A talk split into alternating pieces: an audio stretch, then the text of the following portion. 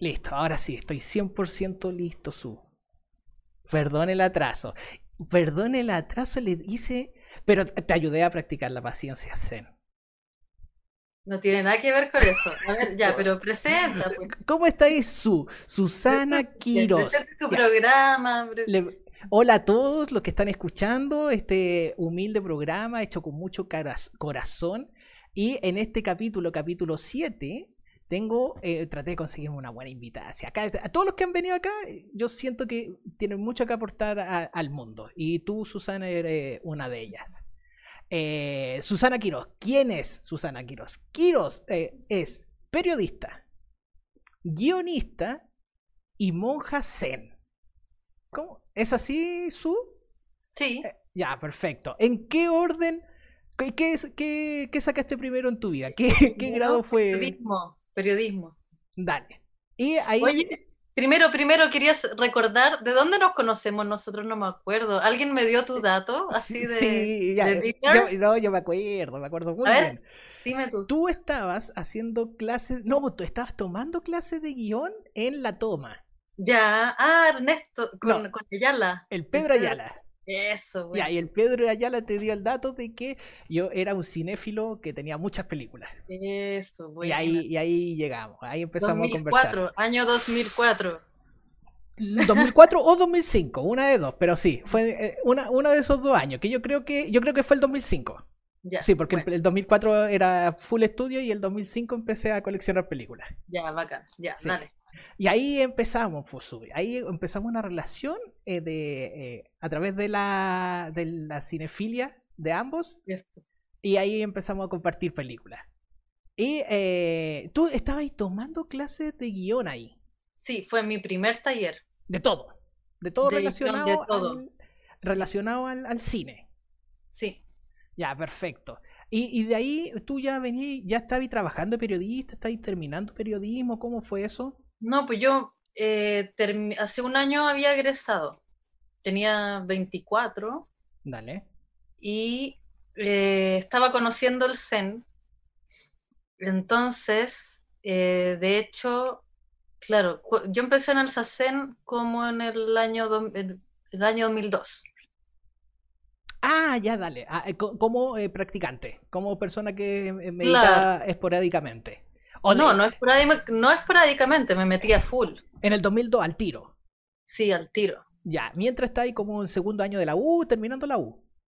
Eh, como, sí, como a mitad de la U. terminando la U, como a mitad de la, terminando la U. Ya. El medio. Ya, perfecto. Eh, partiendo un poquito antes, entonces. Ya. ¿Qué te motivó a estudiar periodismo? Lo, eh, ¿cómo, ¿Qué fue lo que gatilló a estudiar periodismo? Primero en el colegio, que había la hija de una profe que yo admiraba, típico que alumnos y alumnas mayores, no sé pues, si te pasó a ti, pero hoy como, como que uno tiende a, ver a, la gente más grande. Y entonces ella había estudiado periodismo y entonces, no sé, como que me, me tincó, pero en realidad a mí me gustaba escribir, escribía poesía, em, quizás me llamaba la literatura, pero típico que las carreras artísticas no, Dale. Era sabido que no te daban de comer. Ya, perfecto. Bueno, algo así me pasó a mí con estudiando inglés, po. Ya. ¿Cachai? Yo quería estudiar, siempre quise estudiar cine, po. Y, en ese momento, puede ser que haya este año 90, 2000. Ah, yo salí del 99. En el año 2000 había que, ver eh, es que había, y estaba en la de San Carlos de Apoquindo. Eh, comunicación audiovisual de, de San Carlos de Apoquindo, el DUOC. Y estaba la unidad que era así como ridículamente cara. Y entonces ahí como mi papá, como lo único, así que me dijeron, pucha, ya no, no, no hay mano para estudiar cine. ¿Cachai? Y, oh. dije, pucha, a ver ya, ¿qué puede ser? Ya, traducción. Traducción porque me gustaba traducir películas, po. ¿Cachai? Con esa finalidad. ¿Cachai? Oh. Y, para allá fue. Entonces, ¿tú, ¿a ti te pasó lo mismo como te gustaba el mm. relato? Sí, pero al final fue una decisión acertada. Lo que pasa es que a mí también me encantaba la actuación. Em, yo me metí a un taller y como que pensé en estudiar teatro, pero mi viejo dijo, ay, son puras putas y maricones. así, así. Y no me iban a pagar una carrera de teatro, pero por ser mujer sí yo podía estudiar lo que yo quería. Menos teatro. Un machismo así un poco. Un, un poco.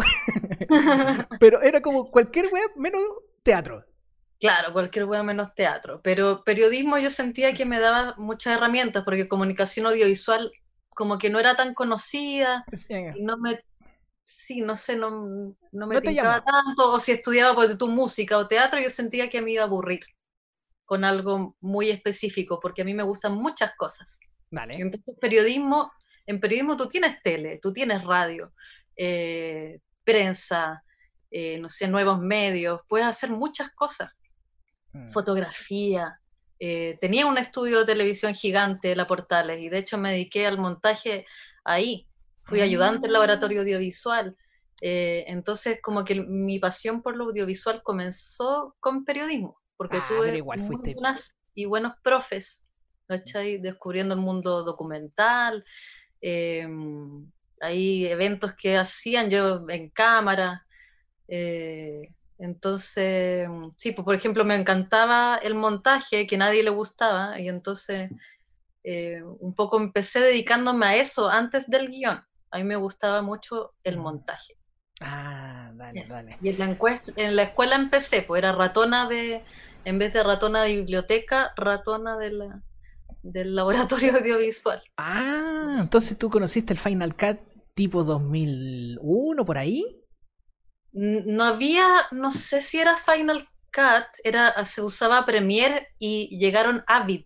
Ah, cierto, sí. Ya, yo nunca usé, nunca aprendí con Avid. Yo aprendí con Final Cut y después me pasé al tiro al Premiere. No era peludo, pero era un cacho la cuestión. Ya, dale. Oh, eh, ya, pero ahora que me, que me vais soltando esta pepita, eh, ya Vamos a terminar hablando de audiovisual más que de Sempo. No, viste, Sí, pero todo, todo guía para Yasu. Ya. Eh, entonces a ti te gustaba hacer, eh, te- hiciste cortos cuando chica, cuando chica así media, No, no, chica. a ver. eh, el corto lo hice ya siendo profe. Fui profe y dije, oye, estos alumnos tienen cierto perfil y podrían actuar y me lo engrupí y, y me las engrupí y de hecho una amiga que era jefa, ¿Eran alumnos universitarios? sí, Ah, de Chile. Ya, dale. Por ahí lo publiqué, te lo puedo mandar. Ya, dale, ahí lo publicamos con el, cuando se publique el capítulo. Y el y historia así en la media, que hiciste cosas cuando chicas de, en- relacionado a relatos. Sí, pues escribía cuentos, pu- me ganaba concurso de poesía, gané un concurso de la feria juvenil de poesía. Ya, dale. Y llegaron a mi colegio, así de la municipalidad, con torta y, Mm. y premios. Sí, po, y eso era todo un desafío para que, que eh, nosotros tenemos casi la misma edad, po. Entonces somos de la generación de ¿Del 80? del 82. Ah, ya. Es Y- más chico que yo. Ah, ya. Y, eh, pero el tema está de que nosotros teníamos pocas como herramientas para contar las historias que queríamos y eran por lo general historias escritas, ¿cachai? Yo me acuerdo de haber escrito también varias veces eh, historias de los compañeros y que le inventaba historias y, y de esa índole, como esta- la creatividad y también me la canalicé un poquito con, no sé si los cachai, los juegos de rol. No, no quiero ni acordarme los juegos de rol porque mi, mi primer pololo innombrable jugaba esa... Eso, no quiero decir esa... Dale. Eso. Ya. Agarré odio por culpa De de, una este persona. infame. Ya. y ya, con eso, eh, bueno, ¿cachai de qué se trata? Que es contar historias y, actuarlas, pues, ¿cachai? Pero solamente de forma relato. Demoraban 3.000 años. Como, Y te decía, ya. Ahora pues, tiremos pues, los dados para saber si... Sí, eso. Entonces, como bueno, cualquier la cosa que llegara y que me ayudara a, a contar relato, yo feliz, pues, ¿cachai? Y el rol fue un poco de eso, como dos Ah. años, como dos, tres años me duró. No, Oye, pero después estudiaste audiovisual, po, ¿no? Sí, pues yo estudié inglés Ah. dos años. Empezando el tercer año se me murió mi mamá y yo usé esa, esa chance, esa instancia de la vida para dejar de estudiar inglés y al otro año dije, no, ya, si me quieren, si mi familia me quiere, eh, me apoyan para estudiar, eh, no se enojen, no se enojen porque, porque dejara inglés, ¿cachai? Ujú. Ah, ya, dale, buena, da. Y ahí entonces me decidí a estudiar cine y ahí caí en el ARSI. ARSI año 2004 al 2005. Sí, Buena. y 2006 ya no quise seguir. Terminé el ¿No? segundo. ¿Por no, qué? porque ahí me di cuenta, es que ya, muy dentro de mí nunca quise estudiar cine porque sentía que era un oficio. ¿Ya? este cabrón le voy a pegar. Ah, no. Eh, eh, eh, y si era para estudiar, sí, pues necesitáis una formación técnica de todas las áreas del cine. Ya, y siento yo que eso se puede hacer en dos años y no cuatro. El resto para mí es solamente oficio. El hacer, el ponerte a trabajar. Esa Ya, es, bueno. esa es mi, mi metodología que estamos hablando. Dos años de universidad, ahora actualmente están sobre los 6, 7 millones. Y si gastáis esos 6, 7 millones de los tercer y cuarto años de cine, yo opino que si soy inteligente podí empezar ya tu carrera audiovisual del área que elijas. De la, obviamente uno no hace todo. Mm, Sí, igual es muy relativo, porque de repente en la escuela tenéis ciertas herramientas, conexiones con Ya, festivales. pero eso, ya, primer y segundo año sirve para eso. Bueno, ya. Eh, Sí. Para que uno puede estar discutiendo eso. Perfecto. Y ya, y por ese motivo yo no quise tercero y cuarto, ¿cachai? Y, y de ahí el. Y, ya- bueno, y ahí después ya seguí trabajando en, en- en- como también en edición. Pero cuando chico yo nunca pude. A mí sí, por lo que más me gusta es la edición. Y cuando dirigí también lo encuentro muy, muy, muy, muy, muy divertido. Me gusta mucho lo de, como por ejemplo, el sacar un proyecto audiovisual. Me gusta como la mente un poco de ingeniería que tiene todo el proceso. Eso es lo que más me gusta. Y después el montaje. Es como eh, todos los pasos que uno tiene que armar para tener hasta el producto final terminado. Hoy eso es como un super Tetris para mí. Mm. ¿Cachai? Eso es lo que más me gusta. Y después el, montaje también lo encuentro muy, muy, muy, muy divertido y me, me gusta mucho. Y tú eh, también te empezaste a especializar en montaje cuando estás en la U de periodismo. Sí. Sí, yo creo que es lo que más me gusta, como el principio y el final. Todo lo que pasa al medio es muy estresante. La producción, eh, el rodaje, o sea, también estuve en el rodaje de la película, pues, de Pacto de Fuga. Ay, sí, porque la Su es la guionista de Pacto de Fuga. Una de las Una guionistas. de las guionistas de Pacto de Fuga. eh, Oye, ya, pero hablemos al tiro de eso no más adelante. De... Bueno, como que Oye, ¿qué, ¿qué onda Pacto de Fuga? ¿Le costó salir? ¿Le costó nacer? Ah, no, o sea, estrenarse, porque estaba, iba todo sobre perillas, iba todo sobre No, ruedas. pues iba todo sobre perillas, po, porque mm, no es fácil hacer una película en Chile. Ya, perfecto. ¿Esto es 100% chileno? Sí, Ya. y que de- nace en el 2014, imagínate. Entonces son seis o siete años. Y antes del rodaje incluso, como bueno, ¿y qué hay plata? No hay plata. Entonces Ya. ¿Y tú estuviste, fue un parto de fuga y, y tú estuviste desde del principio? ¿Cómo, cómo desde fue? principio. A ver, cuéntame un poquito de, de eso. ¿En qué momento llegaste? ¿Cómo nació? ¿Cómo, llega, cómo trabajaste ahí? Eh, al- o sea, lo que pasa es que yo conocí a la amiga de, un, de mi hermano mayor, la Loreto, Caro Valdés, que es la otra guionista. Y por cosas de la vida nos volvimos a, a juntar, eh, porque habíamos sido como amigas por mi hermano, y entonces ella se fue a estudiar a Estados Unidos, volvió, y fue en la misma universidad a la que quería ir David a estudiar Ya. a Texas, a Austin, Texas, que hay una un ¿Y David es, máster- es tu hermano? No, no, David Albal, el director de la. Ah, ya, dale, dale. Ya. Ya, que no tenía el contexto. Ah, no. No, pues yo conocí a Loreto por mi hermano mayor. Ya, sí. Y, Lo- y David Albala, que es el director de Pacto de Fuga, se conoció con Loreto porque fu- le pidió referencias para ir a estudiar a Austin, Texas, Mm, dale. la misma universidad. Ya. Y a esa universidad, eh, no sé cuánto dura ese máster, dos años de cine, tú tienes que llegar con una carrera ya estudiada, cualquier cosa, antropología, no sé qué, Ya. pero no te aceptan de cero. Tú tienes que haber estudiado una carrera para estudiar ese máster de cine. Ya, perfecto. Por un- un madurez, por tener algo que contar, ¿cachai? Por no solo agarrar una cámara y, y grabar algo. Dale. ¿cachai? ¿Y David qué había estudiado? No, pues fue a estudiar cine a esa... a- Ah, no, pero, te- pero tenía que tener una carrera antes. Periodista. Ah, dale. Ya, dale. No, pues y ahí en realidad Loreto le habló de mí al David y empezamos como a armar proyectos. David era el solo, ¿cachai?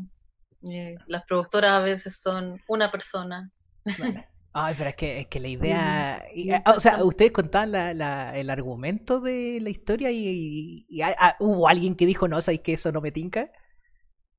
No, nadie, nunca, porque en realidad... Porque yo lo encuentro muy interesante la historia. Es que sí, pues, y, David tenía, no me acuerdo cuándo tenía, pero unos 18 parece, o, 20, cuando eso ocurrió. Entonces fue como, wow, y cómo nadie ha, nadie ha hecho esta película. Entonces la primera barrera era postular a Corfo, y ya el primer año no quedamos. Mm. Después se postuló de nuevo como serie y ahí, ok, quedó. Y entonces hay un deseo de postular a los fondos, desarrollar el proyecto, eh, que no vivís con la plata que te da un fondo, porque es como por seis meses que te dan un, poco al principio, otro al final, y entonces fue ah. muy duro el proceso y después se ganó un fondo audiovisual, pero había que escribir el guion igual, porque con esa primera versión no se podía filmar. Y entonces fueron como años de investigación, de reestructurarte, muy ah. complejo en verdad. Entretenido, interesante, apasionante, pero... Sí, hay que tener paciencia. Y, uno se la sufra. Y trabajar mucho. Sí, y saber que y tenéis que trabajar en otras cosas también para sobrevivir, po. y sin dejar de trabajar en, en, eso, po. ¿cachai? Sí, parece también el, el, a la mierda el sen, No, ya, no. Eh, entonces, ay, y después con, la, con la Su, eh, después también empezamos a hablar con el Chiatsu. ¿Por qué? ¿Por, pues ahí ¿Chiatsu alguna? Sí, como, dos, dos o tres veces. Sí, no te acordáis, nada. En, eh, a ver si te acordáis, en Cerro Blanco. En Metro, Metro Cerro Blanco, en Recoleta, al frente de Cerro Blanco. por ahí, sí, sí, sí. Ya, ahí cuando estuviste por ahí fue. Hicimos un canje. Sí, además, sí. Por película. Sí, ¿viste? Eh, sí, pues fueron como dos o tres veces. Y puede haber sido una vez en, el, centro. No, viste, si mi memoria es como. Ya, dale, es que estamos hablando hace como 13 años, pues. Y, y, ya, y ahí eh, eh, teníamos el tema de Chiatsu y después tú me decías que ya había que, en que ya lleváis años practicando, pues sí, pues, años, eso tiene que haber sido como el 2008. Sí, pues lleva como seis años de práctica. Ya, dale. Entonces, ahora volvemos como un poco a la introducción de la meditación Zen. ¿Ya? Porque yo cuando conocí a la SU, a mí, bueno, siempre me gustaron las artes marciales. ¿Ya? Y de, todo, yo practiqué como varias, taekwondo, kung fu, eh, karate. Y, y, lo que uno ve en las películas. Y siempre, y siempre en las películas hay un maestro. Entonces que el maestro es seco, pues entonces por ahí yo había llegado un poco al, tema de la meditación y mira, mira, tal vez va a ser, suena ridículo, pero mi experiencia de cómo empecé a llegar. No, antes de eso, mi mamá, mi mamá hacía Rosacruz. Era, yo todavía no sé muy bien, nunca me metí mucho, pero en, en resumida es como en una especie de gnosis. Es como un centro de, de, como de metafísica donde se estudian distintos autores como Connie Méndez y otras, otros linajes. ¿Cachai? Y ahí también el tema de meditación, pero mi mamá nunca me quiso contar mucho, me decía, cuando llegue el momento tú vas a, vas a ver cómo, cómo te llega, pequeño saltamonte. cómo te llega la meditación. Entonces, como no, no me quería influir. Pero entonces igual había libros en la casa y yo leía las portadas ahí un poco. Y después, por ejemplo, eh, en las películas de artes marciales suele jugar, que es muy ridícula, el concepto de la mente en blanco. ¡Ay! eso con escucharlo de pendejo es una cosa que es demasiado intrigante, po. ¿Cachai? Yo claro, yo creo que es un mito eso. ¿cachai? Entonces, pero a ver, ¿cómo la mente en blanco? Sí, pues, porque en las películas de artes marciales, cuando el tipo logra la mente en blanco, es cuando el cuerpo reacciona solo, ¿cachai? Entonces, por eso. Y bueno, es como por un decir. También mente en blanco para mí es como cuando te bloqueáis. Me quedé en blanco. Ah, dale. Ya, dale. Entonces, y por ahí, y, y después, obviamente, vaya empezando a leer weas más aterrizadas y te vais topando con el budismo zen y la meditación zen. Y ahora, Su, explícanos un poquito qué es y qué tipo de meditación es la que, la que practicaste, practicas o conoces. He hecho, sí es, eh, bueno, en realidad yo he hecho varios, antes de llegar al, al, Zen pasé como por unos centros coreanos, no sé qué, muy raro, pero cuando llegué em, al budismo Zen fue como, uh, esa certeza de encontré lo que yo estaba buscando, fue una certeza. Y en realidad es esta en realidad más que una meditación, una práctica de concentración. Se se basa en tres pilares. La postura, que no es una postura sencilla, entonces la mayoría de la gente sale corriendo, ¿cachai? Porque no Oh, estamos sí que sí. acostumbrados a ponernos en una postura, bueno, sobre un cojín, con las piernas cruzadas, que las rodillas toquen el suelo, empujar el cielo con la coronilla, que bueno, toda una serie de instrucciones que tú te quedas así como, chucha, ¿cómo? Ay, ¿cómo hago? Pero, y ese tipo de y receta es súper importante y cada, cada sacena, aunque sea entre comillas el mismo, siempre tienes que, que las manos, que, el, que los, los pulgares, ¿cachai? Que ir revisando todo eso, tema de la postura. Como el check. ¿Ah? Claro. Como un, pero un constante check.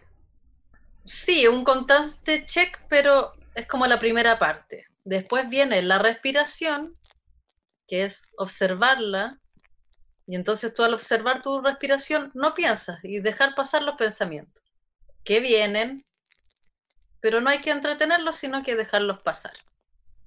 Y entonces tú vas observando y te vas ensimismando y bueno, va ocurriendo eh, en cada práctica algo distinto, pero también como que vas abandonando tu cuerpo. Dale. Eh, Entonces, si bien tienes la eh, conciencia de la postura, en un momento sueltas eso también. No estás preocu- preocupada todo el rato porque también uno estaría como en la mente, ¿no? Hoy entre el mentón, no sé qué. No hay que estar preocupada todo el rato de eso. Y por otra parte está la actitud del espíritu, de no practicar con, ay, con esta práctica voy a conseguir algo, eh, me voy a cenar de no sé qué, eh, voy a llegar a tal lugar, sino que tan solo sentarte sin esperar nada, sin obtener Ah, nada, sin espíritu de provecho. Y entonces esas tres cosas hacen la práctica del sasen. Perfecto. Y esto es como si sin un... Tú no manejas el tiempo. Entonces hay otra persona que maneja el tiempo, que guía la sesión. Entonces tú te sientas ahí y no tienes que estar, hoy ¿cuánto pasó? Cinco minutos, chuta, uy, eh, bueno, eh, como que se olvidó este tip, parece, Ya. me duele la rodilla. Me duele la rodilla, me duele la rodilla. Eh, córtenla, ya, bueno.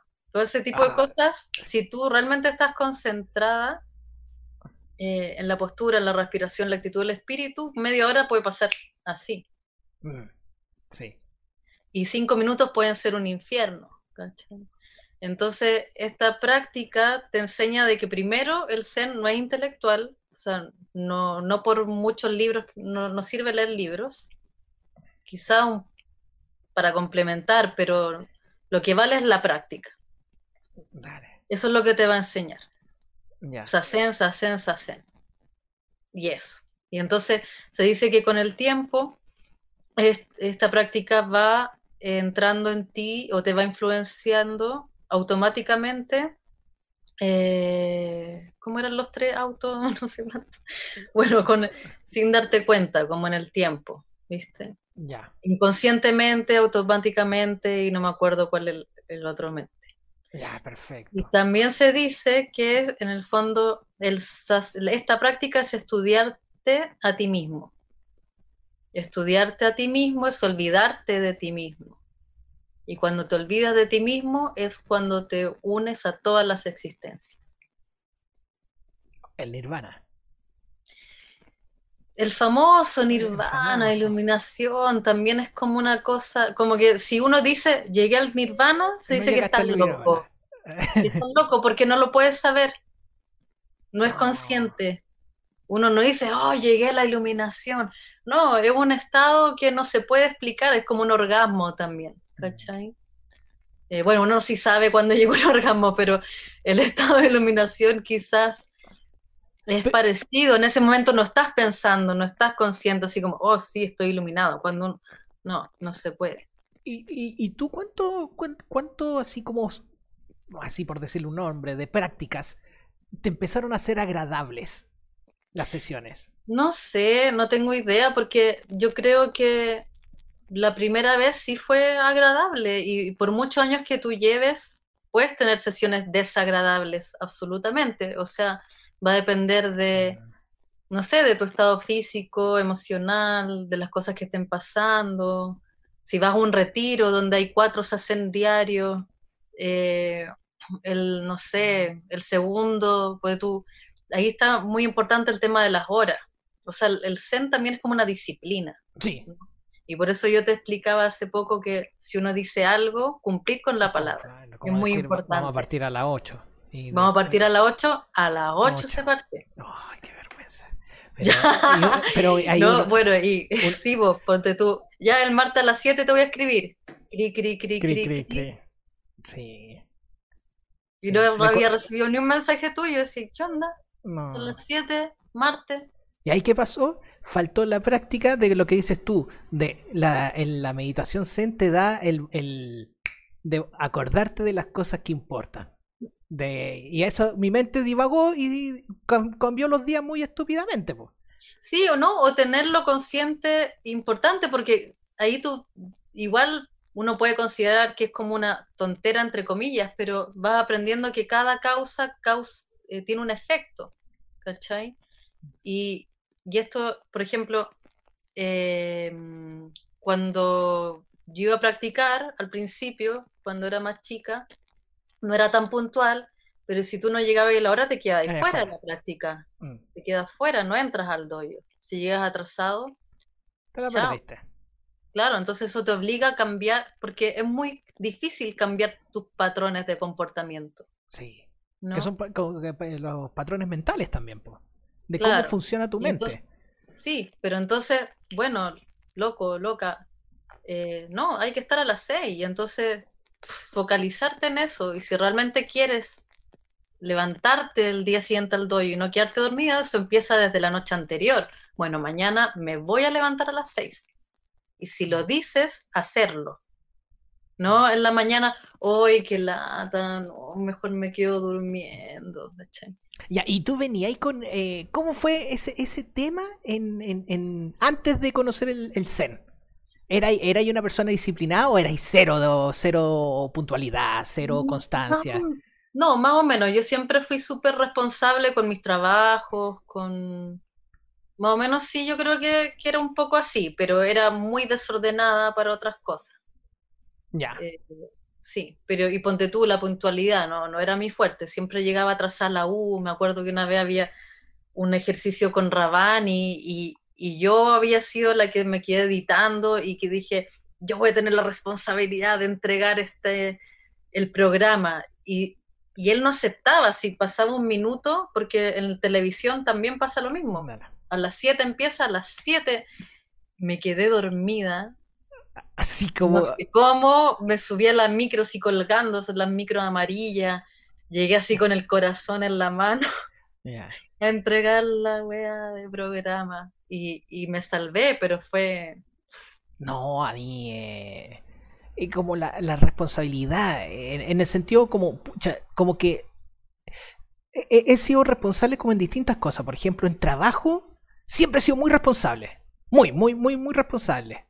El tema está como en otras cosas como de crecimiento de cosas que quiero hacer. Ahí no puedo aplicar esa disciplina. Y en el trabajo no, en el trabajo estoy como así. Siempre, siempre, siempre cumplo. Pero en otras áreas que son más importantes para mí, ¿cachai? El trabajo nunca es tan importante, pero no entiendo por qué me cuesta tanto como eh, dividir, como eh, ser igual de responsable en, en todas las áreas de mi vida. Claro, lo, importante es como, como ir aprendiendo a ser fiel a ti mismo, ¿cachai? Si vaya a decir, voy a hacer esto, hacerlo. Sí. Porque también tu inconsciente como que no te va creyendo, ¿cachai? Que mm. lo vaya a hacer y entonces tiene que ver con, la, con crear tu realidad, etc. Ahora. A, mí me echaron de una. De, me echaron de. Aikido. Uy, ¿te quedaste pegado o me quedé oh. pegado? Yo te veo bien. Ahí sí. 1, 2, 3, 1, 2, 3. Oh, ahí se pegó la su. Vuelve su. Ya su. Estamos. No, qué nervio. Ah. sí, bueno, es que uno no todos los días tiene el privilegio de ser entrevistada por alguien tan importante como yo. Claro, mis cinco minutos de fama. ¿Cómo estáis, Susana? En nuestra eh, fallida entrevista anteriormente, los astros conspiraron, BTR, astro igual a BTR, y, conspiró y, y me votó los poderes fácticos, me votaron la transmisión. Pero bueno, ¿qué se le va a hacer? Estábamos. Bueno, te presento nuevamente. Eso, presenta. Susana Quiroz, periodista, guionista y monja zen. A, a la- a la Su, bueno, anteriormente, previously en el podcast, eh, presenté a Susana, me- nos, eh, nos contaba de que de su carrera como guionista, que también es periodista, y habíamos quedado en la parte que ya empezaba a contarnos de su vida y experiencia como meditadora zen. ¿Meditador existe esa palabra o la acabo de inventar? No, la acabas de inventar, yo creo. Ya. ¿Y cómo se le llama al practicante de la meditación? Practicante. Practicante. practica- Sí. Ya. Meditador. No, exi- Mm, no, no existe no. meditador. Y raro. Hola, soy meditador. soy soy súper meditador. ya, pues entonces Su, habíamos quedado en la parte de que. Bueno, eh, eh, recapitulemos y empecemos eh, con la parte de, de cuando tú te acercaste al, al- al budismo zen Ya, sí. y a, a la meditación en general. Ujú. ¿Cómo fue tu primer encuentro con la meditación? Independiente que haya sido sazen o zen budista. Claro. O sea, yo siempre estuve en una búsqueda y, y me gustaba esa figura de maestro, discípulo. ¿Ya? Em, y Ah, por ejemplo, yo creo que mi hermano, por ejemplo, mi hermano del medio, estaba metido en una parroquia y de repente me invitaba. Y yo como que ya iba, pero nunca enganché y me ponía a pelear con el que dirigía las sesiones porque era súper dogmático y la Pero Biblia espera. la tomaba como al pie de la letra, ¿cachai? Ah, una parroquia, una parroquia católica. Sí, hoy, hoy día estoy entendiendo todo al revés. Sí, es que parroquia, es que eh, dije parroquia y dije el primer acercamiento zen en una parroquia. No, no, pues como que estaba en búsqueda. Mi hermano mayor también así, ay, los scouts, y me lleva a los scouts y yo no. Bueno, Ya. y en la universidad, primeros años de la U, también tuve que hacer un reportaje sobre meditación. No me acuerdo por qué. Ah, Y vale. estuve yendo a algunos lugares, pero como que ya no sé ninguno. Y a mí me gusta el tarot y las runas. Y había una revista femenina que daba, que te regalaba unas runas. Y ahí me la compré y en la revista femenina, muy chistoso, porque salía la Javiera Contador, así como kimonos, sushi, eh, feng shui, todo mezclado así, zen. Y había un recuadro chiquitito donde decía, ay, meditación zen y budismo tibetano. Y mi amiga mm, del colegio, la Rafa, ah, me decía, no, me tinca el tibetano. Y yo, no, me tinca el zen. Y ahí me acompañó y fuimos. Pero sin, sin un, un background de tu parte. No, nada. Ya, dale. Y llegué y era un lugar medio, ay, no sé cómo, digamos que no seguía como una transmisión, eh, digamos, todas las artes o escuelas tienen una línea de transmisión, digamos. Ah, dale, dale, dale. Un linaje, una cosa así. linaje, exactamente. Bien, bien. Bien, bien, bien. Ahí me aporté. Un linaje. Y este grupo no agarraba como cualquier cosa. Después descubrí que en realidad lo, habían dos personas que hace mucho tiempo habían viajado a París, habían conocido al maestro de Shimaru Ya. Y habían, de ahí habían conocido el Zen, pero después perdieron contacto y entonces venía Juanito Pérez y, ah, este sabe de Zen. Venía Pedrito y mezclaban todo. ya, Entonces uno se perfecto. podía sentar de cualquier manera. De hecho, yo no me senté como con la postura así de piernas Perfecto. cruzadas.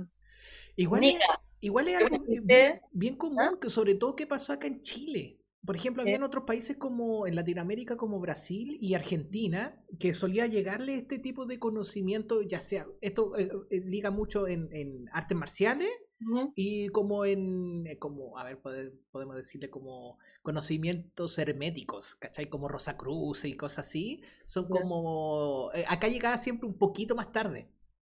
Seguramente por estar ahí aislado. Lejos, lejos, y, y lejos. súmale, súmale dictadura en su momento y bla, bla. Entonces Pero sí, ¿sabes qué? Muchas cosas llegaron, ponte tú, bueno, Silo, que está en Argentina, entonces más directo, ¿cachai? Em, el, la cábala, el, el movimiento sufi, Mm. em, no sé, los del Cuarto Camino, Gurdjieff, Ya, eh, ahí me pillaste con esos dos. Sí, bueno, son ah, eh, Gurdjieff es un alemán y, y el cuarto Ah, que ya, ya, un ya, poco sí, el, perdón, el perdón, sí. cuarto camino y eh, las prácticas maya tolteca, no sé, y las prácticas ancestrales de pueblo originario, o sea, eh, sí hay mucho, pero quizás cada camino tiene su... Sí, pero tienes razón, como que todo ha sido muy tardío acá. Sí, el Y el. Zen también llegó medio de manera aficionada, digamos. Entonces yo llegué a este lugar que mm, era en Luis Taller Ojeda, me acuerdo. Todo así medio japonés. Yo había tenido clases de piano ahí hace mucho tiempo, entonces Eh. conocí ese lugar, era el Instituto de Cultura Oriental, Ah, ya, con, con Lota. con Lota, sí. Ya, sí, sí, sí lo ubico. Entonces llegué que. ya. Y se escucha, mientras se escuchaba a la gente jugar Go, las fichitas, Ya.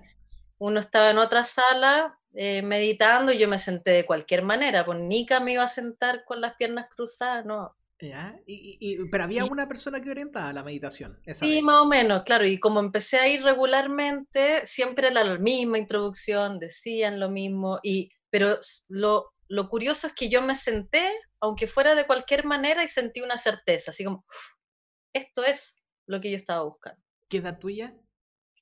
Em, 19, 20. Ay, Yo bueno. estaba haciendo mi práctica en el show de los libros. ¿Cómo tu práctica a los 19, Mi- 20?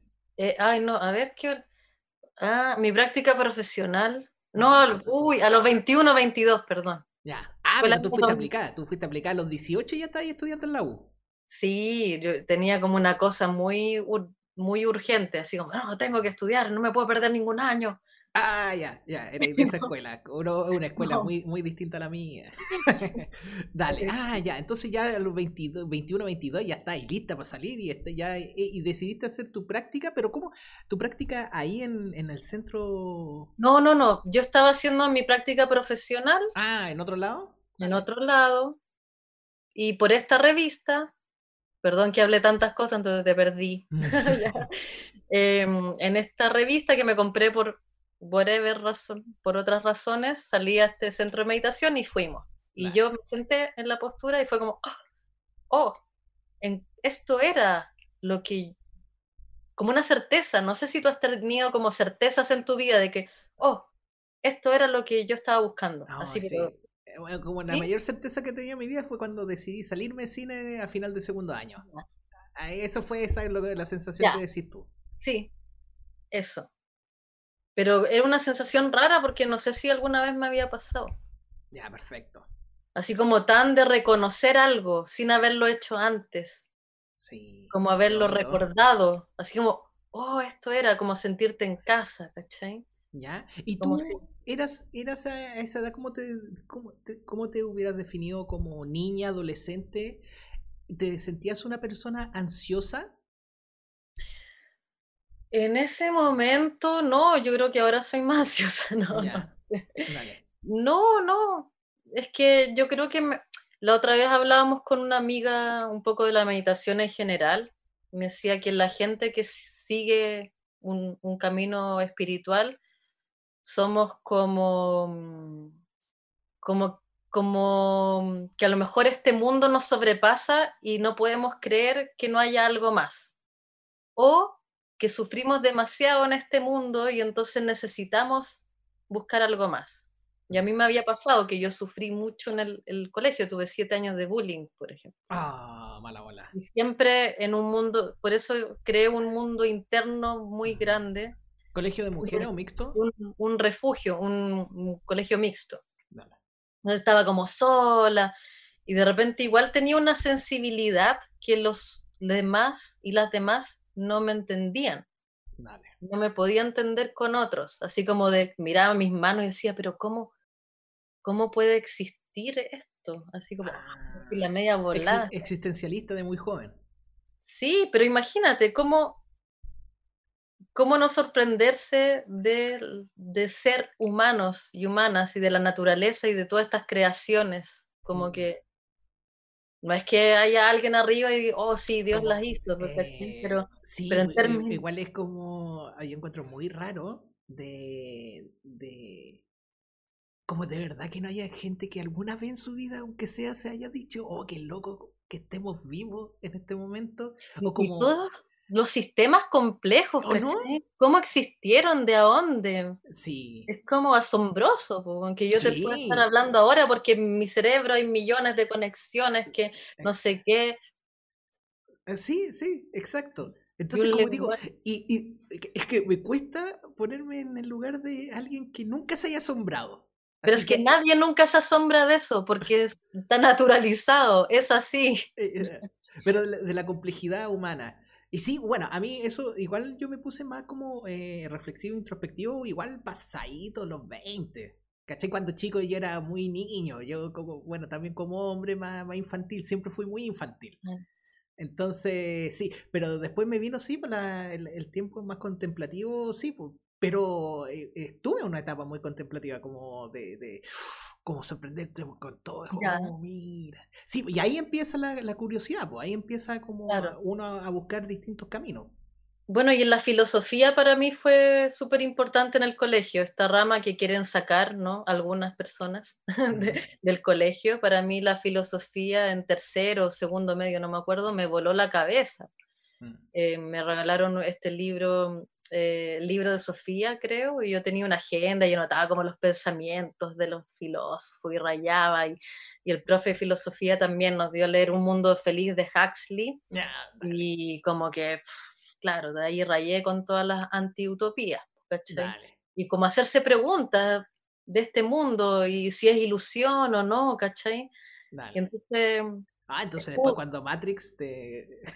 También, pues rayamos con Matrix. Si en el fondo hoy día, hoy día me metí una meditación online y el maestro mm, Toshiro, se llama Taigen, maestro Taigen, pero el nombre de, verdad es Toshiro Yamauchi él hablaba precisamente de eso, como en la enseñanza, mientras uno, mientras estás meditando, si es que hay un maestro presente, a veces da unas palabras, que es una enseñanza oral, que se llama Q-Sen, con S.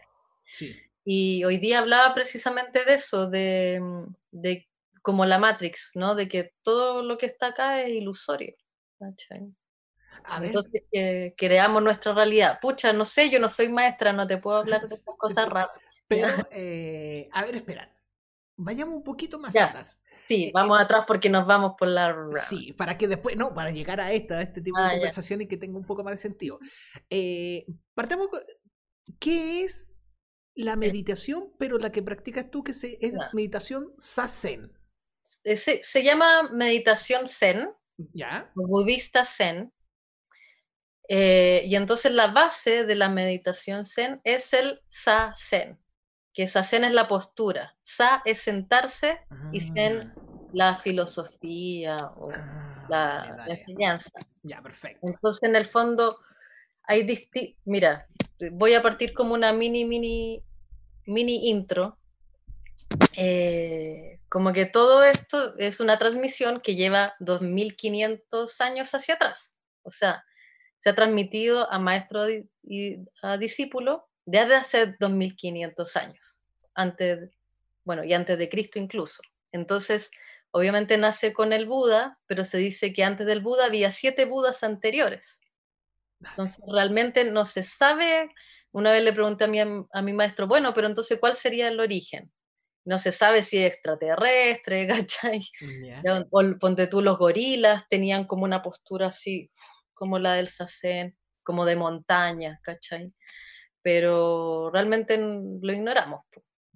Entonces, en realidad, en, de manera física, nace con el Buda en India, ¿no? Eh, y este Buda, ¿no? Era un príncipe que, tenía, que vivía en un palacio con mucho lujo, con mujeres, con todos los placeres y para él no existía la... ¿Ah? ¿Y él es el príncipe Gautama? ¿Cómo es? claro, em, ah, Siddhartha Gautama. Gautama, perfecto. Y él tenía todos estos placeres y no se cuestionaba nada, pero en un momento se empieza a hacer preguntas. ¿Por qué veo una persona enferma y veo un muerto? Entonces decía, ah, yo no sabía que uno se moría. Yo pensé que la vida era para siempre. Ah. O yo no sabía que uno se podía enfermar. Y entonces le dan ganas de salir de su palacio. pero su padre le pone, le, le, tenía prohibido eso. Él tenía una esposa y un hijo, pero bueno, es como el camino del héroe, que él quiere traspasar los límites y en el fondo lo logra, pero pierde, sale de su zona de confort. Por Y entonces, eh, no sé, pasa por prácticas ascéticas, eh, de comer un grano de arroz diario. Eh, de, sí, acetas, claro. Los acetas, que son los, esto como que a simple vista para un occidental podría parecer un vagabundo, pero gente que practica el, el, claro. la austeridad así extrema. Exacto. Y como la espiritualidad extrema y disciplinada y, y súper eh, absolutamente retirados del mundo. Exacto. De todo lo mundano. Y después fue el otro extremo. Sí, pues ahí al tiro... lo mundano, claro. Dale, perfecto. Y en un momento dijo, no, pues el equilibrio, ya. Y fue y se sentó bajo un árbol, que era, parece una higuera, el árbol de la Bodhi, y entonces se sienta en esta postura de, de zen, y después de recibir como tentaciones y que viene el diablo, la no me acuerdo cómo se llama, Mara creo, no, bueno, viene el diablo y lo tienta y todo, y él traspasa todo y, y se dice entonces que alcanza a despertar esta iluminación.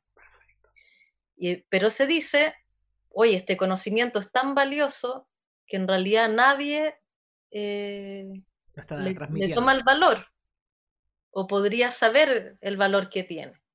Y entonces dije, bueno, me lo voy a dejar para mí. Y ahí se dice que surgen muchos bodhisattvas, que son como deidades, y dicen, no, por favor, Buda, enséñanos este conocimiento.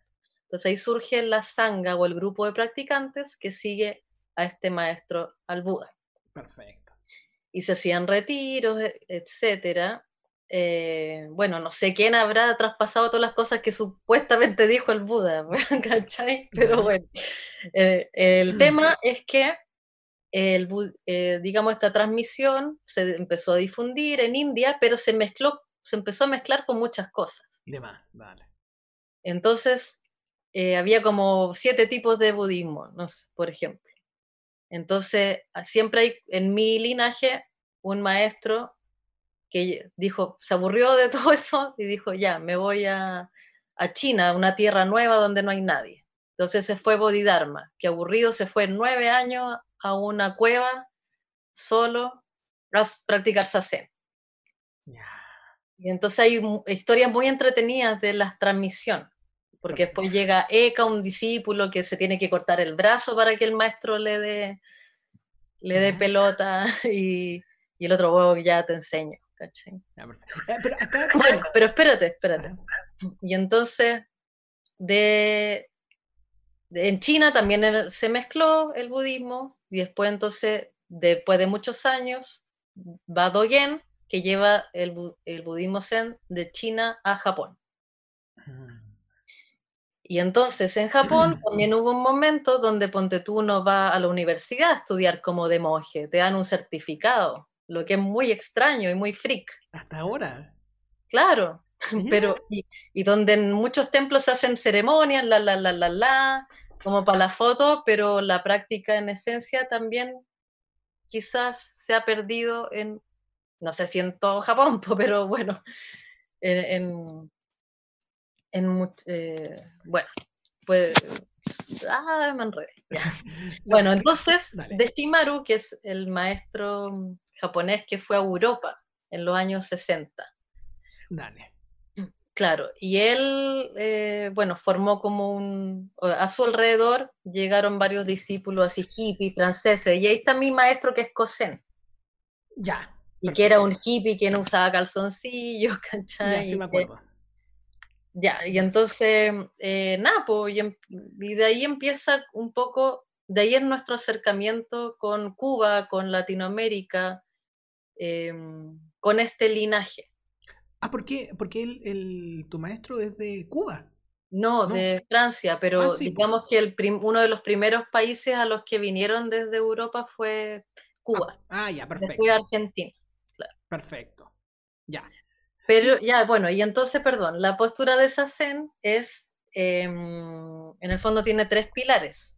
Una que es la postura, que tiene toda una receta, que la gente dice, ay, pero ¿por qué tiene que ser así? Bueno, porque si, así es la receta, ¿cachai?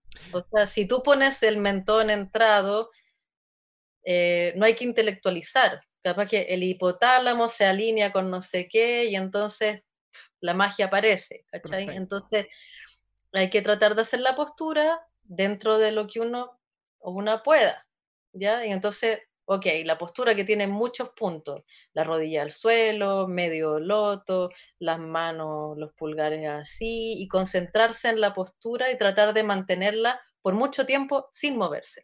Perfecto. Después está la respiración, que es el segundo pilar, que es solo concentrarse en cómo es tu respiración. Y ojalá que sea abdominal, pero solo observar la respiración. Entonces eso hace que tus pensamientos pasen como nubes en el cielo y no hay que evitarlos, pero tampoco entretenerlos, sino que dejarlos pasar. Perfecto. Y entonces te concentras en la respiración, en la postura y sin, el tercer pilar es sin eh, obtener, sin un espíritu de provecho, sin decir, eh, busco la iluminación, quiero obtener algo, quiero volverme mejor. Entonces, hacerlo y más encima sin obtener nada. Perfecto. Y esas tres hace- cosas hacerlo sin ego. estás- ¿Ah? Sin ego. Claro. Perfecto. Oye, pero eh, entonces la- es como una. Es, es ir a pasarlo mal. Es como eh, si, si lo decís Bueno. de primera, muchas personas es como. Es como. este- es como que no podéis vender el zen. Es como que el zen No. te llama.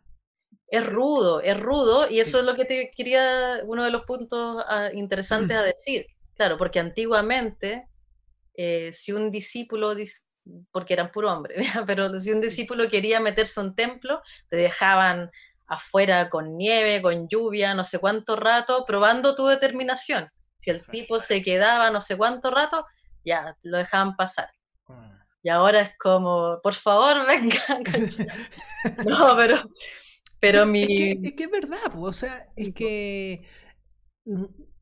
En que no, no venimos con esa cultura, ¿cachai? No, no tenemos una cultura de, de que, ya mira, vamos a practicar cinco minutos al día de estar quietos y concentrándonos en la respiración. Eso, eso no es parte de nuestra cultura, no es nuestra esencia. Es como. No, pues lo ideal es que fuera, que desde niños y niñas nos enseñaran eso. po. Exacto. Sí.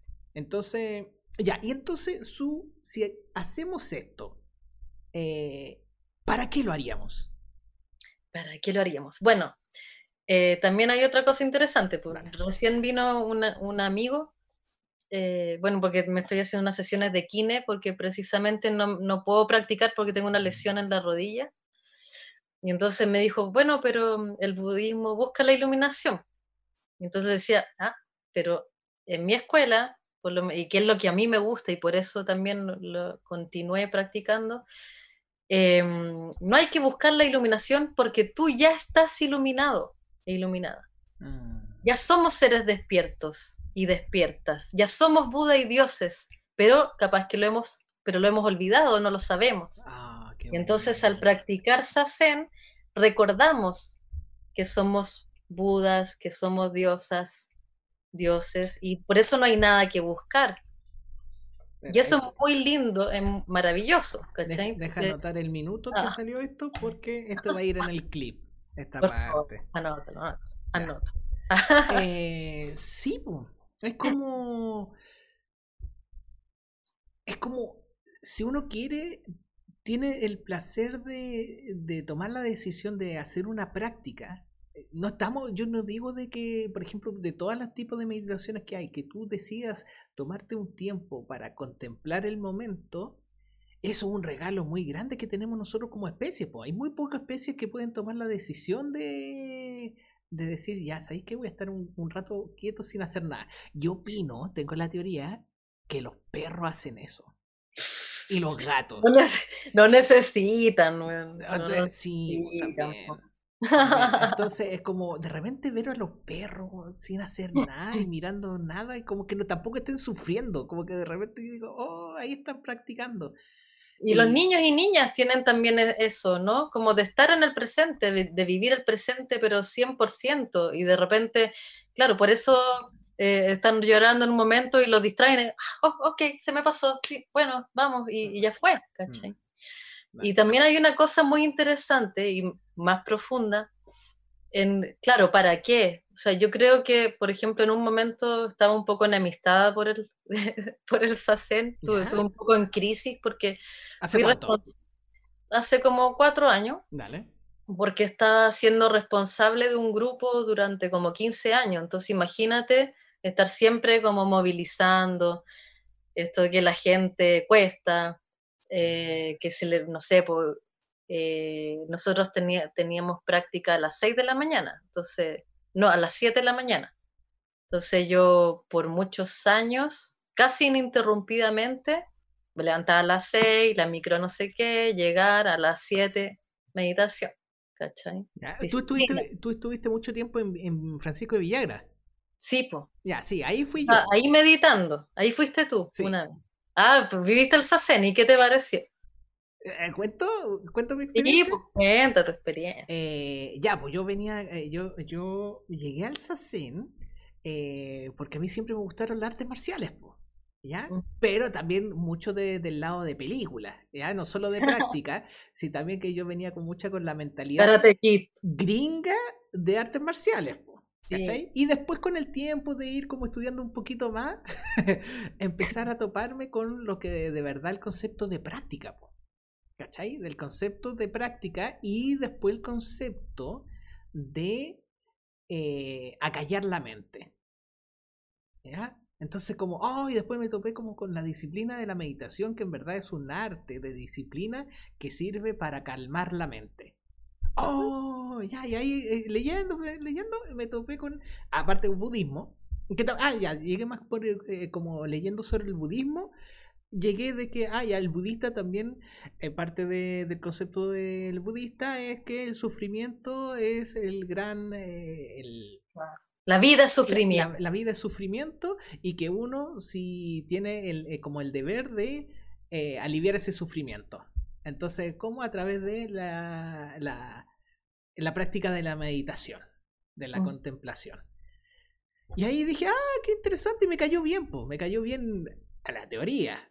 Entonces fue, ah, qué bien, y ay, ¿cómo se hace? Ah, ya se hace con esto, meditando, esta posición. Ahí, y pare- parece que leí en la experiencia de Jodorowsky sobre con la meditación zen. Sí, porque es medio chanta. y ahí dije, oh, qué bueno, me cayó bien con lo que cuenta, que él, él lo vivió ¿Quién te hizo la intro? ¿Yo te hice la intro? No. Sí, pues, o sea, tú cuando hacías la clase hacías una intro breve. ¿Te breve. hice la clase? Sí, pues tú hiciste la clase, pues. Ah, Todas- ya. todas- Ya, cuenta, cuenta, yo, fui, cuenta. yo fui más de una vez, pues. Sí, fui varias veces, pues.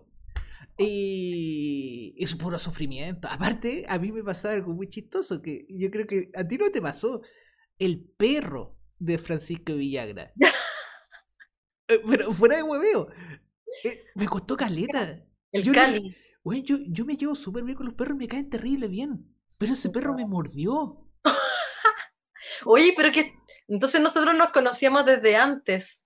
Después Sí. do- Porque. Sí, po, Sí, po. Pero yo no te caché. Bueno, ya.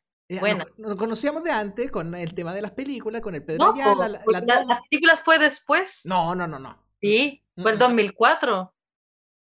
Y Ya, esto po. fue el 2002. Y yo creo que yo fui a meditar contigo cuando yo había sido recién papá. Y eso Ah, fue ya. el 2008-2009. Ah, fue, tú fuiste después, ya, ok. Sí, sí, sí.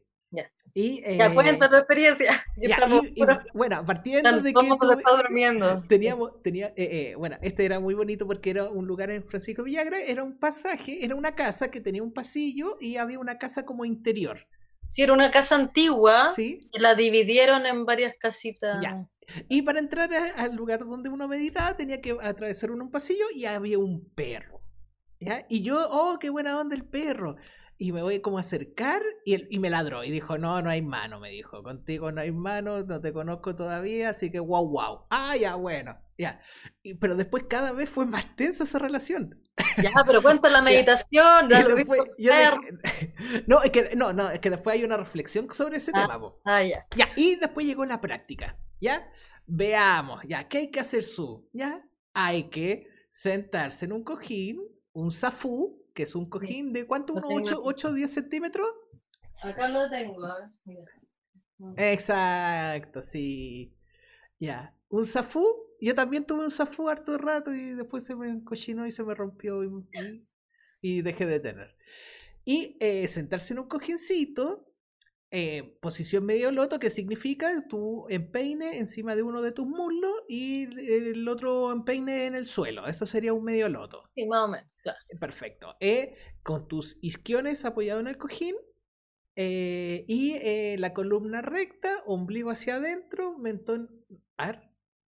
No, que claro, que si alguien está interesado o interesada, pueden ver videos en YouTube, por ejemplo, Introducción a la práctica del Sasen Ya, por perfecto. nuestro Soco, o buscar el canal Kosen. Ya, perfecto. Eh, sí, hay harta introducción a la práctica em, para poder ver el tema de la postura y de hecho se están haciendo prácticas online. Ya, disculpa el paréntesis. No, está bien, perfecto. Y eh, este cuarto en particular, me acuerdo que era como un, un cuadrado perfecto, por lo que tengo el recuerdo. Era como un cuadrado en la Sí. sala, ¿ya? Eh, donde la Su, que era la que la monja que dirigía, No, todavía no éramos, bueno, ¿No? sí, pero era una persona con, vestimenta. La, la Su Sí, po. llegaba vestida con un, un- kimono y un colón. kimono negro y tenía todo su... y habían velitas, ¿puede ser? ¿O era Sí, luz? Ya, veli- ve- velitas. ¿Ya? Uy, yo fascinado, dije, weón, la raja, qué weón más bacano, weón, me creía la raja, pues, weón. Y llego ahí, ya, entonces la Su le daba la espalda a una pared y había un, un templo arriba tuyo, si no mal recuerdo. no un o- altar. A un altar, eso. Eh, ¿Arriba tuyo o al medio? Eso Al no recuerdo. medio, Ya, al perfecto, medio. al medio. Y la Su le daba la espalda a la pared y el resto de las personas le tenían que dar. Eh, eh, Mirar a la pared. mirar a la pared. Darse frente a la pared. Exacto. Bien cerca. Y la Su da la introducción que ya no, que ya dijo, que resumía sentarse, a, a agarrar la posición, eh, explica lo de la respiración y te dice que si vienen pensamientos, no te entretengas, tú sigue concentrándote en la respiración, que esa es como la práctica. Oh, ya, bacán. Y hasta ahí, bien. Yo no, yo no me la sufrí tanto el concepto de, de, de respirar, estar mirando a la pared. Y dije, oh, y bueno, y también tuve el primer clic de dije, bueno, nunca se me había ocurrido mirar una pared. Entonces fue esa weá lo encontré la raja también. Es como, weón, me diste la. En realidad no hay que mirarla. Eh, pero- ya, claro. perfecto. Pero estar como frente a una pared. Entonces dije, uy, sí, pues, es, es como la mansa ayuda también, po. Y sí, ya, bien, bacán. Y yo me acuerdo que lo. Que, ah, bueno, duraba una hora, duran una hora las sesiones que hacían ustedes ahí en ese momento. Sí, ¿45, una hora? una hora en total. En total, ya, perfecto. Porque tú partes con una pierna, después ca- Ahí- la, pones la otra en la otra sesión. en Sí. la- y hay una caminata que se llama quinina. Ya, ahí, espera, ya voy a llegar a eso. Entonces, en la primera parte era concentrarte en esta posición y estar respirando. Perfecto, yo igual era un poco flexible, eh, mucho más en esa época. Entonces la primera media, en el medio loto no fue nada del otro mundo, no, no me la sufrí. Nada del otro. Nada del otro mundo. Yo estaba demasiado contento con esta práctica. Nunca había hecho, nunca había practicado así guiado. Oh, me creía la raja y bien. Y oh, lo encontraba muy bonito. Dije, oh, me encanta, me encanta esta wea. Me encanta. Y hasta que ya empezaron a pasar 15 minutos, 10 minutos. Y ahí me empezó a doler las piernas. A molestar, no, ahí era molestar. Y la mente se iba solamente en la molestia. Entonces dije, oh, ya, dale, dale, no te concentres en la molestia. Concéntrate en la respiración. Muy bien. Otro minuto. Oh, conche su madre, no sé si aguante. no sé si aguante más. Ya. Oh, y ahí ya empieza. Oh, ¿y cuánto falta? Oh, cuánto rato es. Oh, bla. Y ahí viene la mente mono, la mente mono, la mente mono.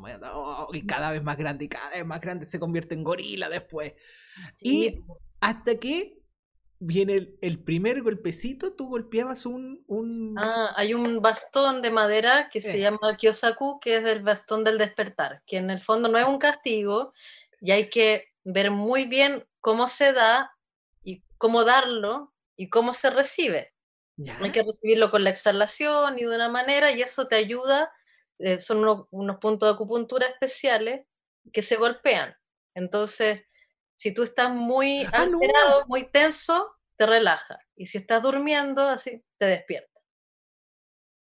Ah, ah, pero no es que le golpeen a la persona. Sí, golpeas a la persona. Ah, no, pues a mí no me pasó eso. ¿Ya qué te pasó? No, que tú hiciste como sonaste una campana. Ah, perdón, ya son, Y ya, ya, son la y- campana. Ya, y yo dije, bien terminó. Así como, bien. No, era la pausa, era como el intermedio. Y ya, y ahí tú dijiste, ya, ahora hay que pararse y dar unos pasos. Eh, ah, ¿Está bien? ¿Eh? Ay, hace tanto tiempo, en Ah, realidad.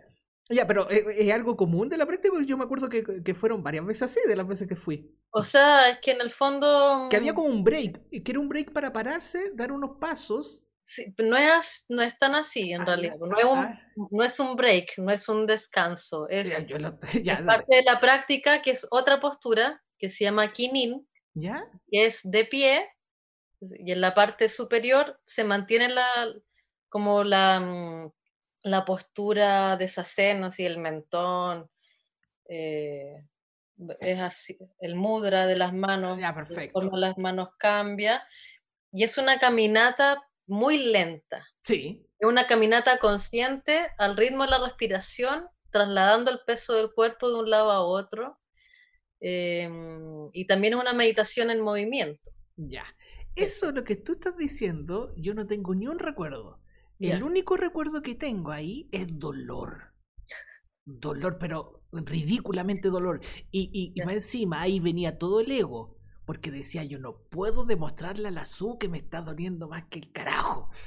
Pero es como, era, era, era ridículo lo que me dolía. Era, y fueron, ya, bueno, y qué es que que la pierna se duerme y es normal. Ay, pero para mí era como un, un- Sí, yo se me habían dormido las piernas siempre, aparte que a mí siempre se me dormían las piernas sentado a los indios, ¿cachai? Y, y ahora fue como... ¡Fua! El pico, el pico, así 10 veces de dolor. ¡Oh, ya no, no aguanto! Ya, esta cuestión, no, me, me voy me voy a- era como me voy a echar al suelo, era así. Era así, a ese, a ese nivel de dolor. Hay gente que se ha desmayado de repente. Ah, Ah, a la du- No pasa de todo. ah, bueno, sí, no, no hay gente que le baja la presión por la falta de aire, pero, Ah, es, un- dale. pero es poca gente. Ya, Que te perfecto. duela la pierna normal, o sea que sí, no tiene que ser un dolor ultra fuerte. Si, si hay un dolor muy fuerte y, y- y no es como que eh, uno lo puede sobrepasar, tú- uno puede, la cosa es que no es una tortura, ¿cachai? Entonces Ya. uno puede saludar, E- El tema que pasa es que si tú vienes, eres una persona heteronormada de un joven de 24 años que se cree el hoyo al queque porque está haciendo esta weá y tiene mucho ego. Ah, ya, pues, bueno, ahí tu pierna nomás solita te... Eh, exacto, po. y, y me la aguanté, po, ¿cachai? Pero yo, en ese momento, así, si hubiéramos sido amigos, yo diría, su, no puedo caminar, no puedo moverme. ¿Cachai? Sí, No. y, es- y eso fue. Sí, sigue. Y tú me decías, ya, sigue, sigue, sí. Bueno, así muy buena onda, ¿cachai? O sea, dentro Ah, de la disciplina que hay en una sesión. Ya. Y... Menos mal que no dijiste que soy una bruja, que te... No, no, no, no. No. Y bueno, y eventualmente, después que yo decía, ya, ¿y esto cuando termina? Y decía, no, ahora seguimos. Y en ese momento, cuando me decía, seguimos, siéntense, yo, oh, bacán, ya de nuevo. Y ahí después decía, ya, qué bueno que ya no voy a estar parado de este dolor, pero después dije, oye, después me va a doler de nuevo. Entonces, Bueno, ya. ahí había que hacer con la otra pierna. Exacto, ahora haces el cambio de lado y sigues.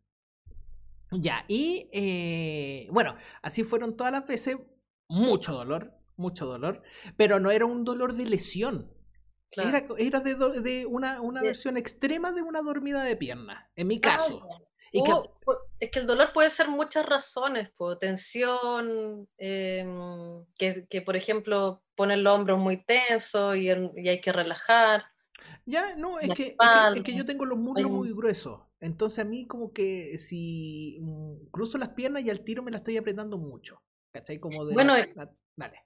Y con mi amigo Kina que vino ahora, en realidad lo ideal es fortalecer las piernas para poder hacer sasen.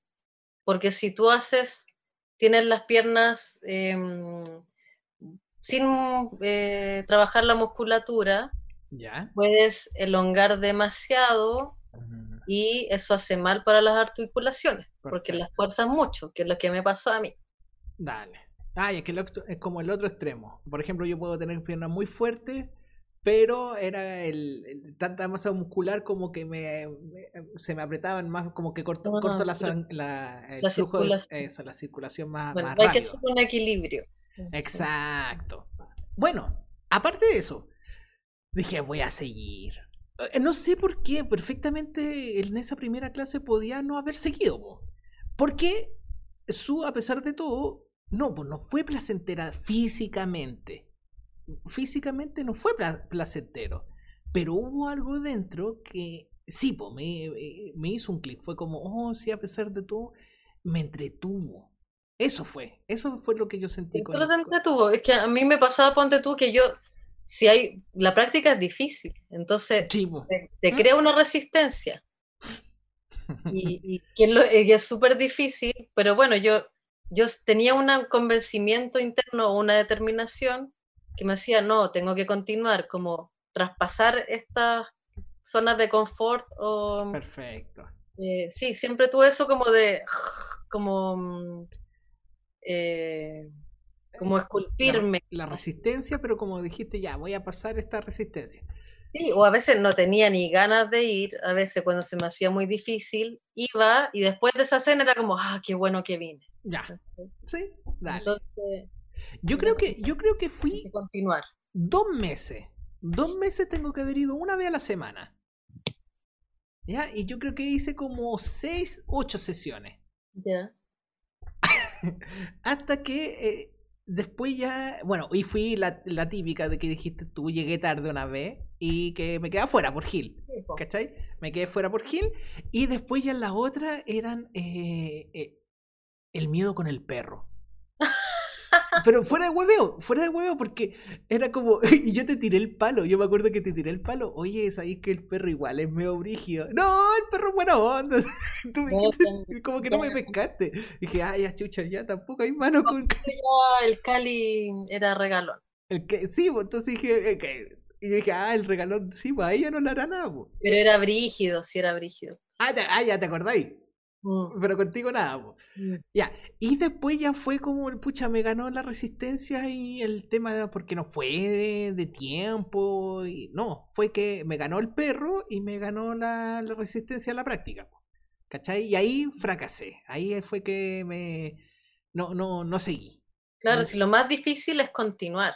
Sí, po, sin Y duda. sobre todo nuestra cultura chilena en general, a la gente le cuesta empezar y terminar algo. Bueno, es que hay Sí. algo también, acá hay un tema que, saber que vas a hacer algo que no vas a terminar nunca. No, y lo típico, así como, ah, ya no- nos juntamos. Y es como un decir. ¿cachai? Como, sí, hablemos el martes, pero después hay que co- reconfirmar Que- que- ya, hay que juntar el martes, ¿cachai? sí, O- Y bueno, y eso fue la mi experiencia con, con Sazen. Eh, pero el tema está después de como, por ejemplo, no fue algo que eh, dije, ah, ya que fue choro, no, si yo hice una vez Sazen, sino que igual que se quedó para siempre el poder de la lección de, de, weón, practica en cualquier momento de tu día, haz el ejercicio de concentrarte en tu respiración.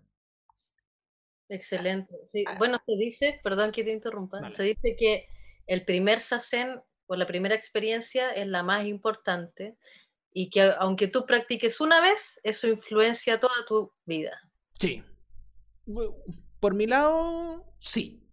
Eh, eh, se queda como, no sé, se queda como...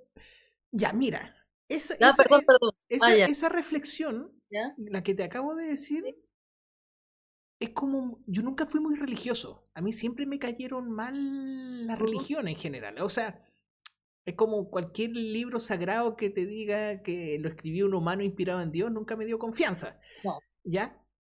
Y. Pero. Y tampoco creía mucho como en el concepto de Dios creador y bla, bla, bla, y dogmático y bla, bla, bla. Pero haber tenido esa reflexión fue la primera como reflexión que caló profundo como en principio de. Como que esta fue un principio de vida para mí. El, el- la importancia de destinarle tiempo y atención a la respiración, que para mí es igual a una práctica de vivir el presente. Sí, pues por eso se dice caminar es zen, em, escribir, eh, hablar por teléfono, cocinar, porque en el fondo tiene que ver con estar 100% viviendo lo que estás haciendo. Ya. Y eso a mí desde la media eh, me empezó a, comer la ansiedad en los tiempos de los 90, cuando la palabra ansiedad acá todavía no estaba muy identificada. No, no después. No, no, después vino. Eh, y el tema de, estar preocupado mucho en el futuro.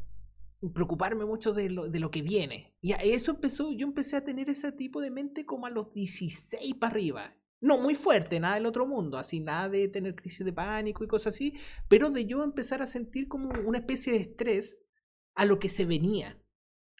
¿Ya? Y eso fue como empezar a los 16 y estar batallando con ello como hasta los 24. Ya. Sí.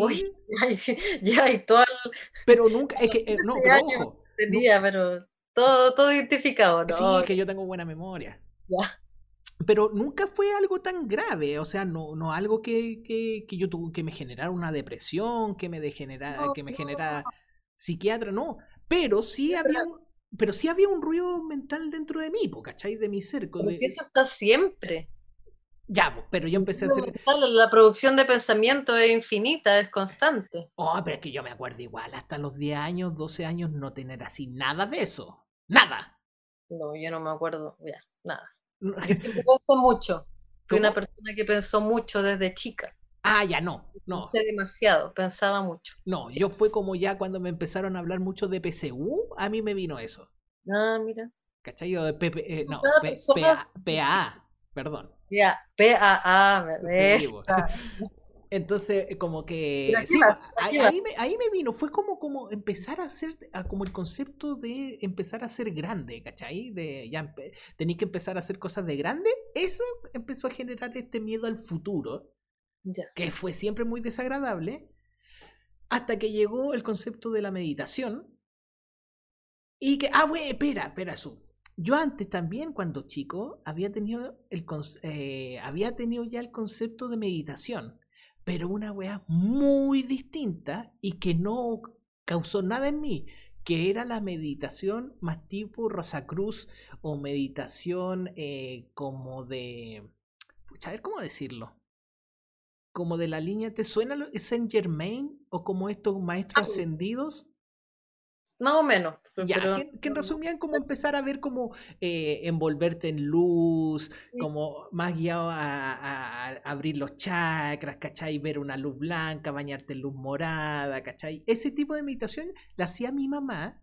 Y, y, cuando chico yo la practiqué, pero no me causó esto de, de la meditación zen, ¿cachai? Era como, ay, era, era como entretenido, ¿cachai? Era como...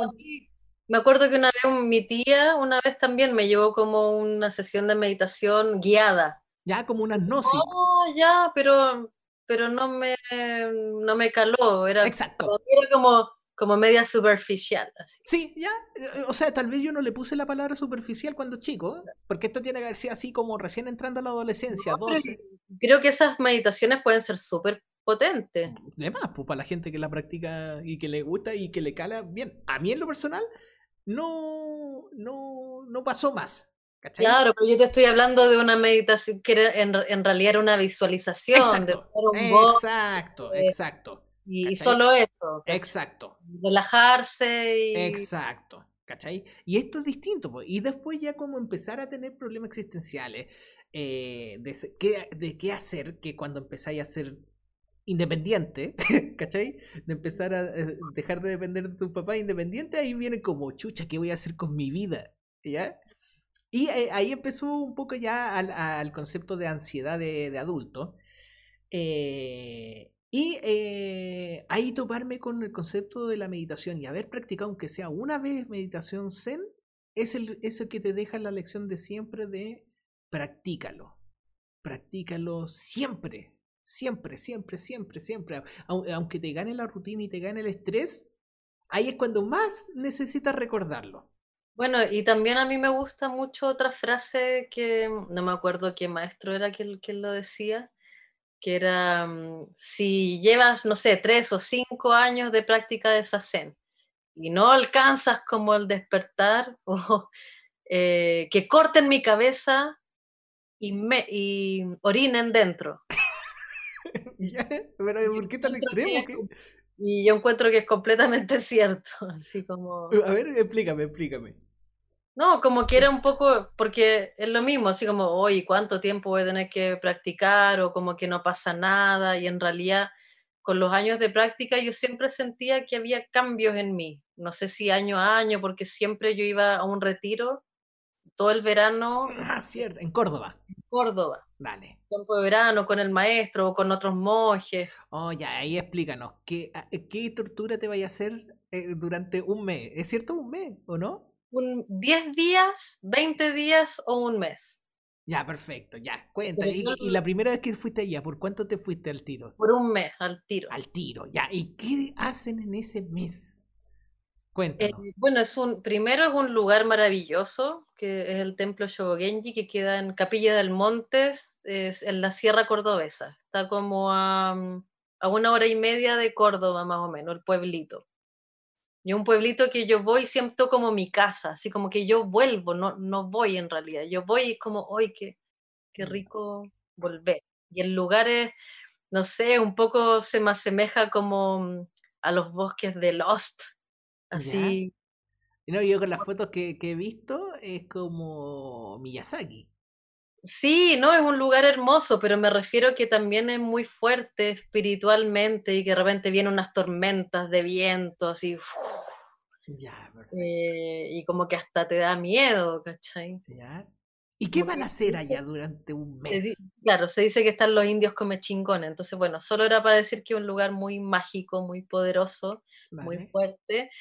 Y allá se va a practicar sasen, pues hay toda una rutina donde es muy interesante porque todos y todas en grupo cumplen distintos horarios. Por ejemplo, ya, alguien hace el... O sea, tú vas, pagas y tienes que, además de meditar, hacer una tarea. Encargarte de una tarea. No sé, trabajar en la cocina. ¿Quedáis con una tarea fija durante todo el mes? No, durante 10 días, durante una sesión. Ya, dale. trabajar en la cocina, que es lo más rudo porque hay que hacer el almuerzo en ciertos tiempos, para ciertas horas, para 80 personas o 100 personas. Ah, ya son hartas personas, ¿no? En un grupo reducido. No, como 100 más o menos. ¿Y meditan, los 100 a la vez? Sí. Ah, en un cuarto. Bueno, de... igual interesante eso energía potente. eso Ahora, te iba a decir, porque dale, perdón, Igual van papás con la familia, entonces los niños se turnan, los papás de cuidarlos, ¿cachai? Los niños más chicos, que no se queden solos. Ah, eh, eh, se va en carpa. Eh, ah, está bonito eso. Sí. Y entonces ponte tú, hay un encargado, encargada de despertar a los demás con una campanita y se hace todo con todo se llama con sonidos. Pues, entonces te despiertan con Ahí nadie muestra la hilacha de no, estoy durmiendo. ¿Ha pasado? Te van a buscar, si tú te quedas dormido en la carpa, te van a buscar para que vayas a la meditación. ya. Y nadie, nadie se ha rehusado. no, que, tiene, por eso hay como hay, ciertos roles, como súper complejo que lo, que lo explique todo, pero ahí está, si es que hay un maestro o una maestra dirigiendo, siempre tiene como un director o directora que es como la mano derecha, eh, que el Shuso, que dirige, y entonces que está encargada de eh, preparar el doyo, el lugar de meditación, para que llegue el maestro, que no haya mm. corrientes de aire, que esté todo limpio, Em, que se cumplan los horarios, ¿cachai? Mm. Eh, alguien que dirige el cuento. Después hay un encargado de que de los trabajos, de los samúes. Entonces, que todos, que tal persona la responsable del lavado, el otro responsable de la cocina, otro responsable del aseo, otro de los baños. Entonces, es muy interesante porque se va generando como funciona una vida en comunidad y que si tú no haces una tarea, entorpece la otra y así. Y que todos buscan hacer su trabajo lo mejor posible y llegar hasta el final. Eso es como una práctica de concentración importante también. Sí, pues ahí pasáis al tiro una meditación Y entonces diaria, yo creo que eso, durante tantos años, casi 20 años de hacer eso, me Que tú tiene... ibas ahí todo lo- durante, que durante, ¿cuánto? Yo he ido Arge- a ese campo de verano como 16 años, casi No. ininterrumpidamente. Ya, dale. Y entre Oh, medio, otros retiros más cortos, de dos días o tres días, que se llaman seshin, que es, eh, se llama de como encontrarte con, con el espíritu. O perfecto. sea, no, uy, no me acuerdo la traducción Ya, pero espera, pero todos son de meditación zen, de práctica. Ya, perfecto, ya. Son intensivos, claro. Ya, Lo que perfecto. pasa es que en un campo de verano tú, hay como 10 días, entonces los primeros cuatro son más relajados, son una preparación para el retiro más heavy. Dentro de estos 10 días. Claro, entonces en los tres o cuatro primeros días, en la noche hay un barcito, eh, se hace una fiesta, hay espectáculos, ¿cachai? A ver, espera, espera, deja entender algo. Dentro de este mes se hacen tres ciclos de 10 días. ¿Eso es? Más o menos, sí, Ah, ya, perfecto. Y uno puede estar tres ciclos seguidos o puede Sí. ir solamente a uno. sí. Ya, perfecto. Ya. Y tú por lo general ibas a hacer los tres ciclos. Eh, en al- a veces al principio, sí. Cuando empecé a ir y hacía como los tres ciclos o dos, o a veces uno nomás. Ya. Depende del tiempo, de la plata, pero como yo era responsable del dojo de acá, en el fondo sí tenía que estar o tenía que ir. Ya, perfecto. Y hay todo un tema de responsabilidad. Si Vale. tú eres responsable de un lugar, en el fondo tienes que estar conectada con, o ir a los retiros, estar al tanto de lo que pasa para poder transmitir al doyo eh, esos conocimientos y entonces estar todos los doyos alineados de la misma sanga. No que cada persona se ponga a hacer su historia, ¿cachai? Ya, dale. Sí, Y pues, ahí- su doyo y su grupo. No, pues no funciona así. Perfecto. Y entonces, eh, eh, y en estos retiros, entonces vemos a 80, 100 personas meditando a la vez. En la Sí. misma sala. Sí, es impresionante. Ya, ¿qué se siente eso? Es al- alucinante, es bacán. Pero Para mí. llegáis a sentir como que en una especie como... Ya, a ver, espera. Para, para, antes de, de hacerte esta pregunta. ¿Tú crees que los seres humanos funcionan a frecuencias? ¿Cu- ¿Cuál es tu postura sobre eso? Sobre frecuencias así a medidas científicamente de vibraciones. Absolutamente. Ya, perfecto. Entonces, eh, y me imagino que tú estás al, al tanto del concepto de cómo funciona el cerebro cuando está activo, durmiendo. Ya, perfecto. Y se, hay, eh, de Shimaru hizo experimentos eh, con Exacto, con los con los cositas acá. acá y eh, también ahí pusimos acá para la gente que está escuchando. eh, Se ponen unos como los típicos que. eh, el- ¿Cómo es? El, el, electrodos. Electrodos, sí, que son como los adhesivos que se pegan al pecho, como lo típico de las películas. Ya. Pero se lo- hay un experimento que se los hicieron a monjes que meditaban, entonces, pero se lo pegaron en la cabeza Claro, para ver cómo le funcionaba el cerebro. El cerebro.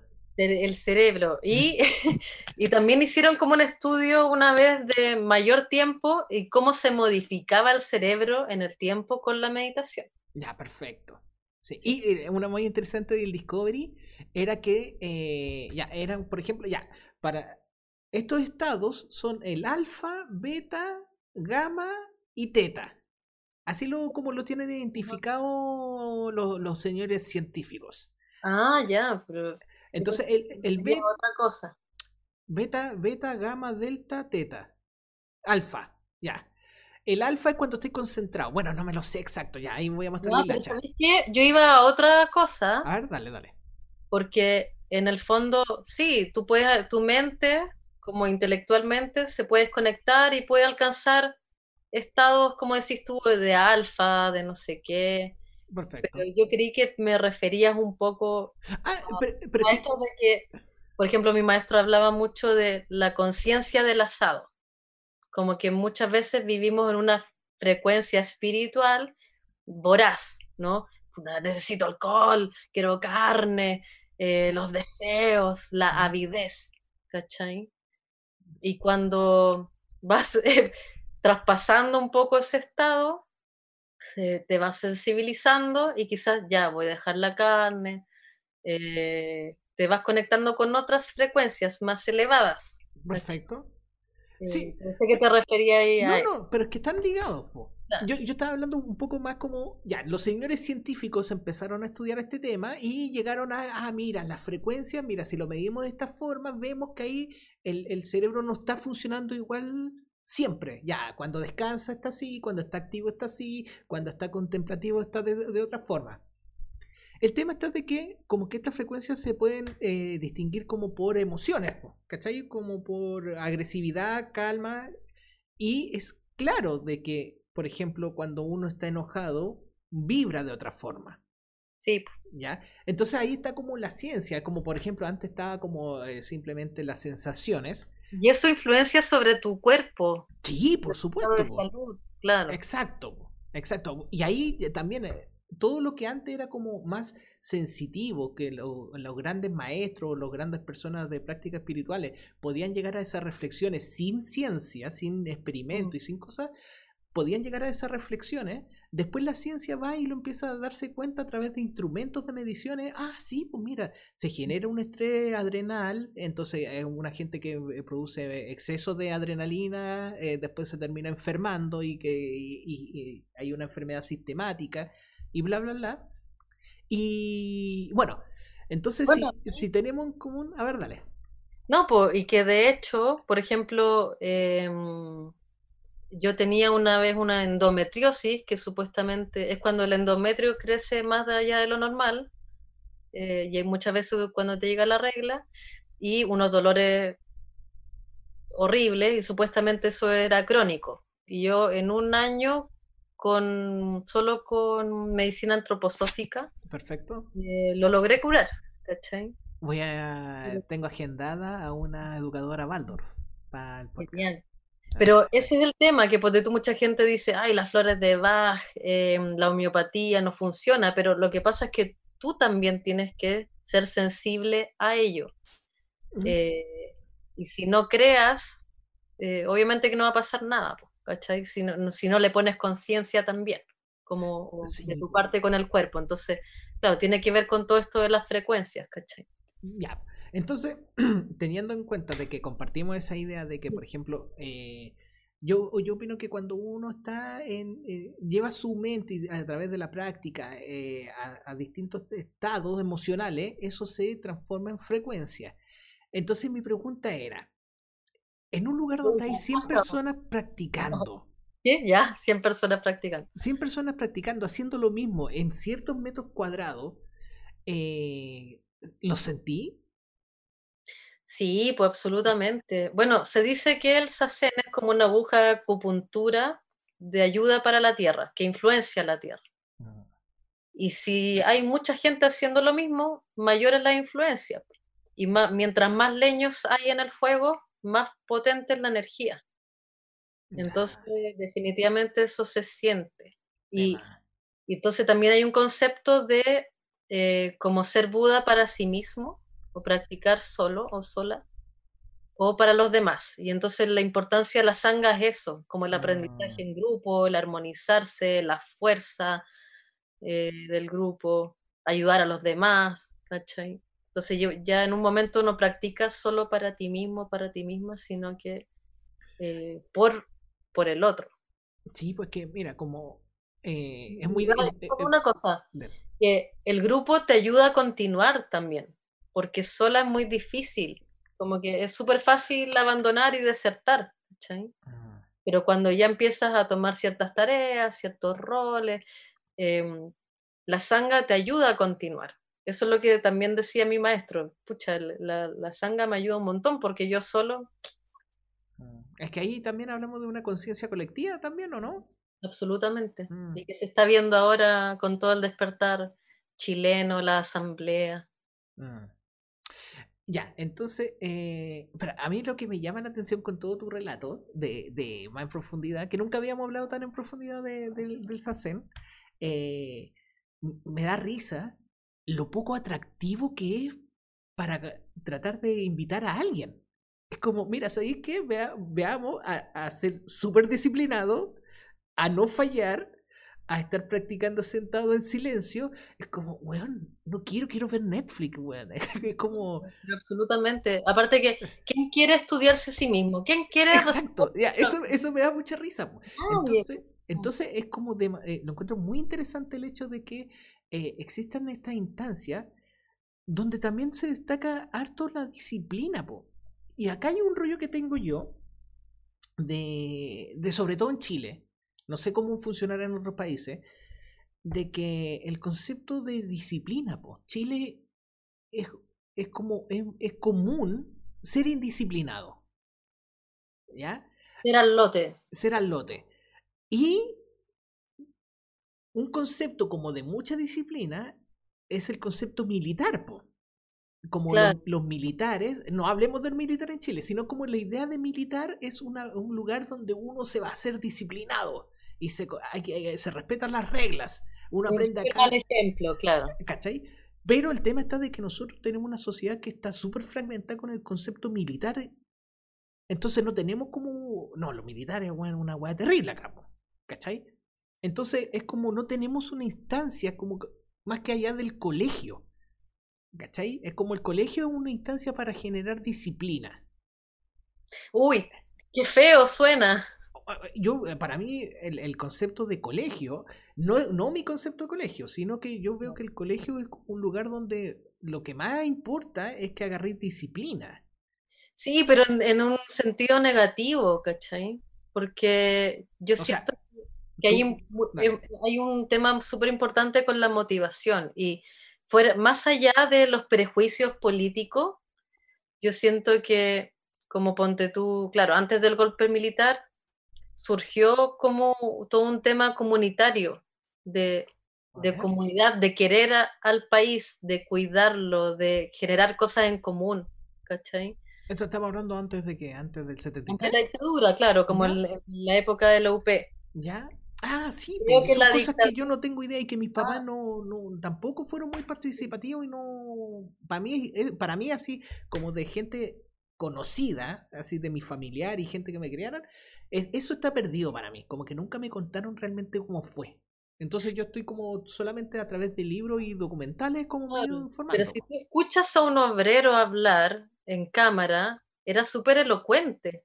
Ah, sí, hay, hay su par de documentales del, del Guzmán, del... Claro, absolutamente. Entonces, la dictadura fue súper dañina también en ese sentido y la inyección del modelo neoliberal, porque imagínate, llega Sábado Gigante y te promete la licuadora, claro, después de venir como un periodo de crisis, de pobreza, el auto, la licuadora, y mm. era como una salvación.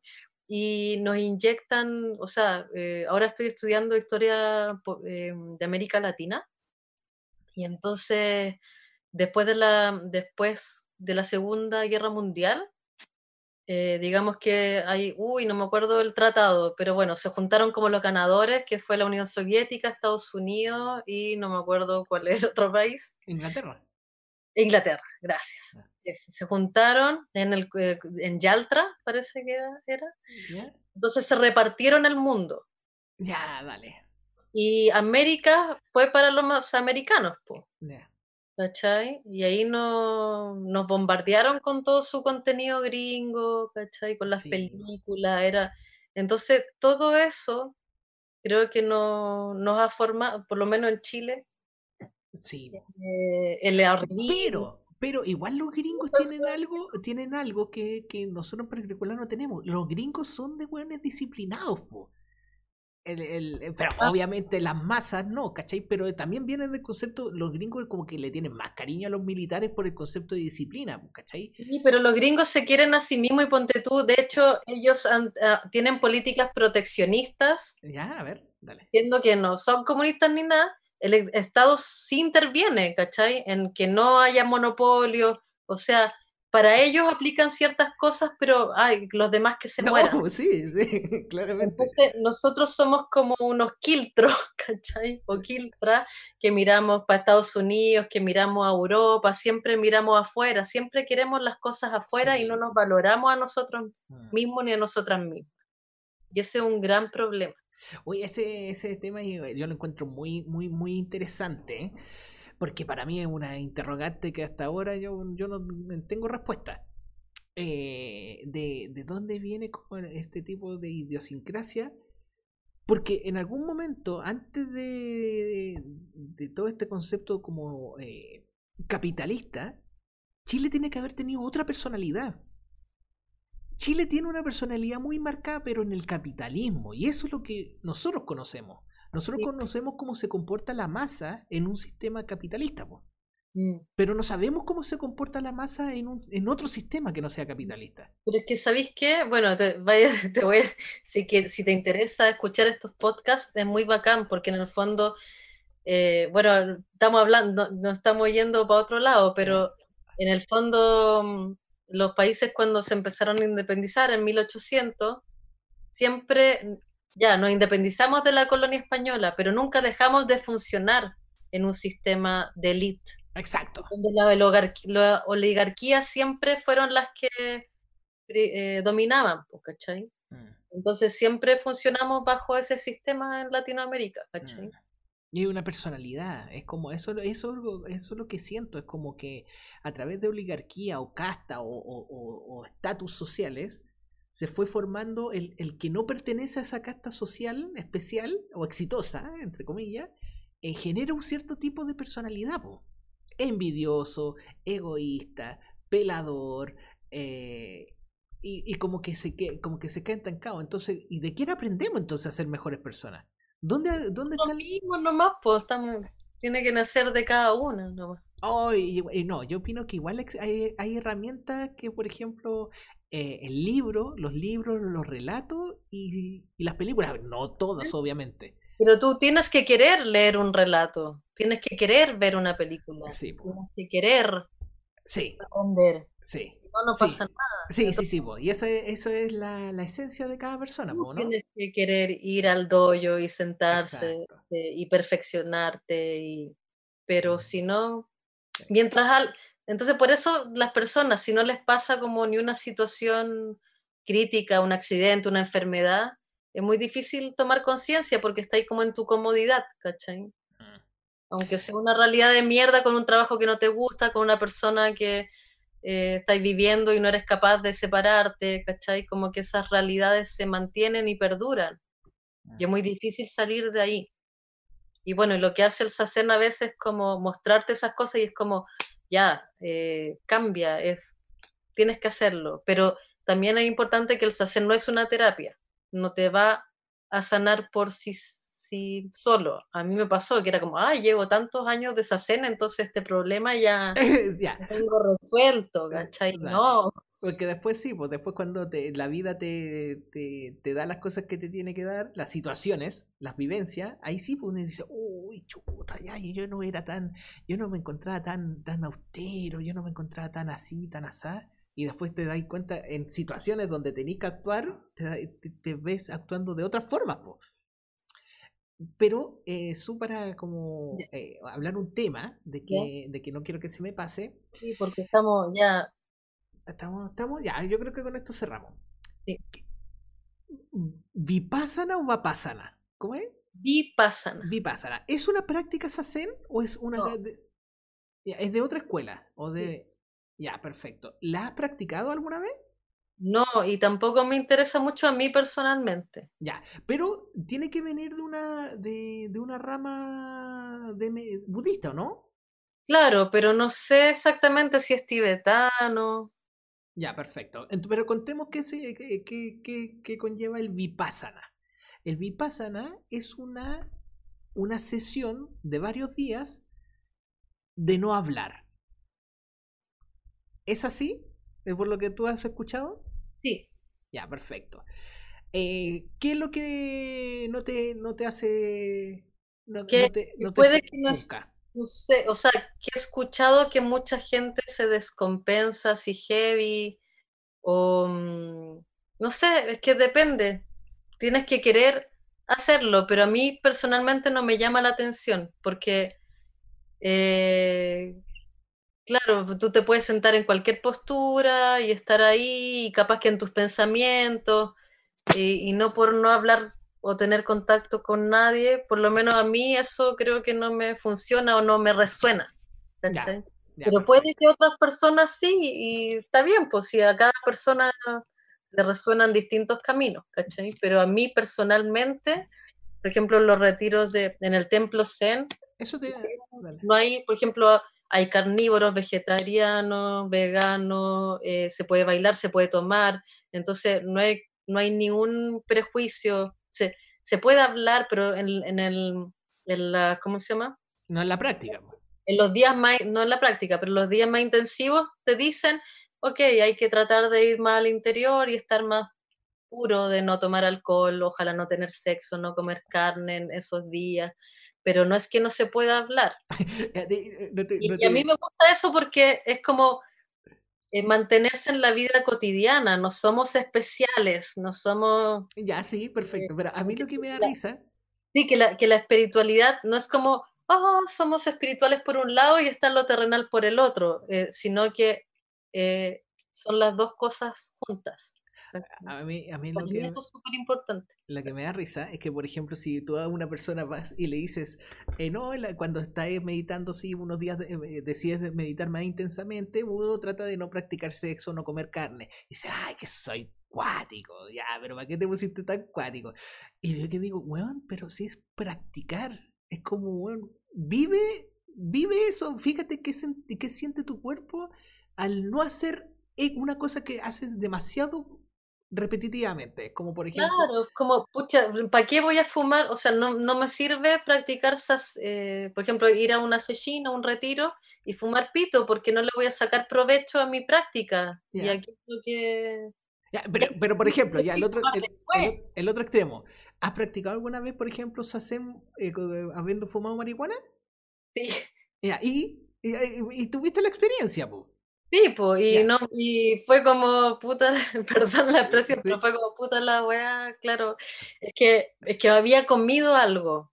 Ah, y, el efecto, me duró demasiado y no me quedó otra. ¿Cachai? Ay, qué chistoso. Y a la cuenta. Como, a la cuenta ahora. Aproveché, pero una otra experiencia, filo. Pero, eh, espera, que lo encuentro muy divertido. Y fue como el te, pegó muy fuerte en la meditación? No, pues no, si en el fondo yo estaba volada y no, no me pude conectar en el sasen. estaba muy en la mente, ¿cachai? Es que también yo lo veo, yo lo veo que es como hacerlo más difícil todavía.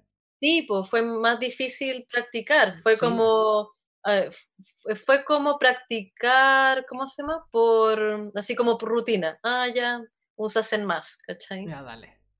No, no le saqué provecho. Sí. Eh, eh, espera, sí, pues, entonces como lo que yo digo es como, también es, como que la gente se, se, anime a practicar cosas que no son comunes. Es como, por ejemplo, eh, si uno es, de todos los extremos, lo voy a llevar como un ejemplo de, de comida, que a mí me gusta mucho experimentar con comida. Eh, no con murciélagos, por favor. Excepto, eh, se me ocurrió hacer una sopa de murciélago, pero dije que va a pasar. y, por ejemplo, si uno es omnívoro, ¿cachai? Eh, ya, un día come vegano. Fíjate qué te pasa, ya, fíjate qué pasa si comí dos días, tres días vegano. Ah, ya, fíjate si pasa un cambio.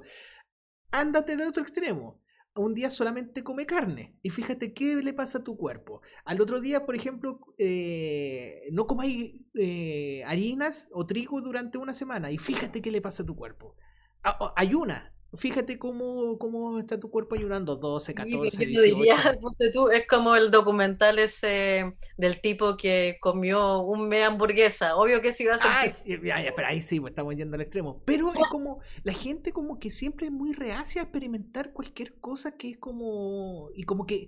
Eh, bueno, el sistema de defensa también es como encontrarlo como ridículo, para qué lo vaya a hacer.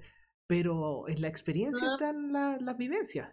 Sí, pero cada, o sea, yo creo que cada vez más las personas se están atreviendo a hacer otras cosas. O sea, en mi entorno, por lo menos, eh, escucho que la gente hace distintas cosas, come más saludable, eh, sí, o, yoga, pues tú antes en los 90 hacer yoga era freak, pues ahora es una práctica todos los días que todo el mundo hace. Entonces, hay cosas que se están incorporando. Y Sassen, Sassen, yo no creo que se ponga a la moda, es muy difícil.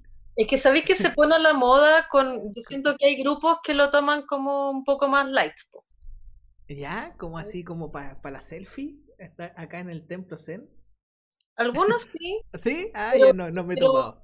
Pero también como hay un ego espiritual, pues, así como hoy soy budista y practico esto y entonces estoy como un poquito más arriba de... ¿Eh? Sí, pues o, o pensar que... Sí, no sé, es muy difícil.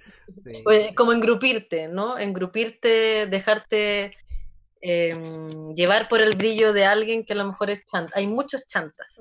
pero eso también no es como para mí en la historia de la Iglesia Católica, los papas, los papas son los rockstars de sí, en todos lados hay chantas. Tener mucho cuidado y no tomar eso es súper importante como consejo, no tomar por ley la palabra de nadie. Ah, no, yo, pensé que iba a decir no tomar ni un líquido en una reunión de 100 personas. No, no, pero es súper importante, o sea, ¿cómo, ¿cómo descubres a un verdadero maestro, un verdadero maestra? Porque un verdadero un maestro es a la vez un discípulo de su maestro y nunca te va a obligar a que lo sigas o que la sigas. Ah, eh, nunca va a querer tener discípulos, sino que va a fomentar que tú seas tu propia maestra también.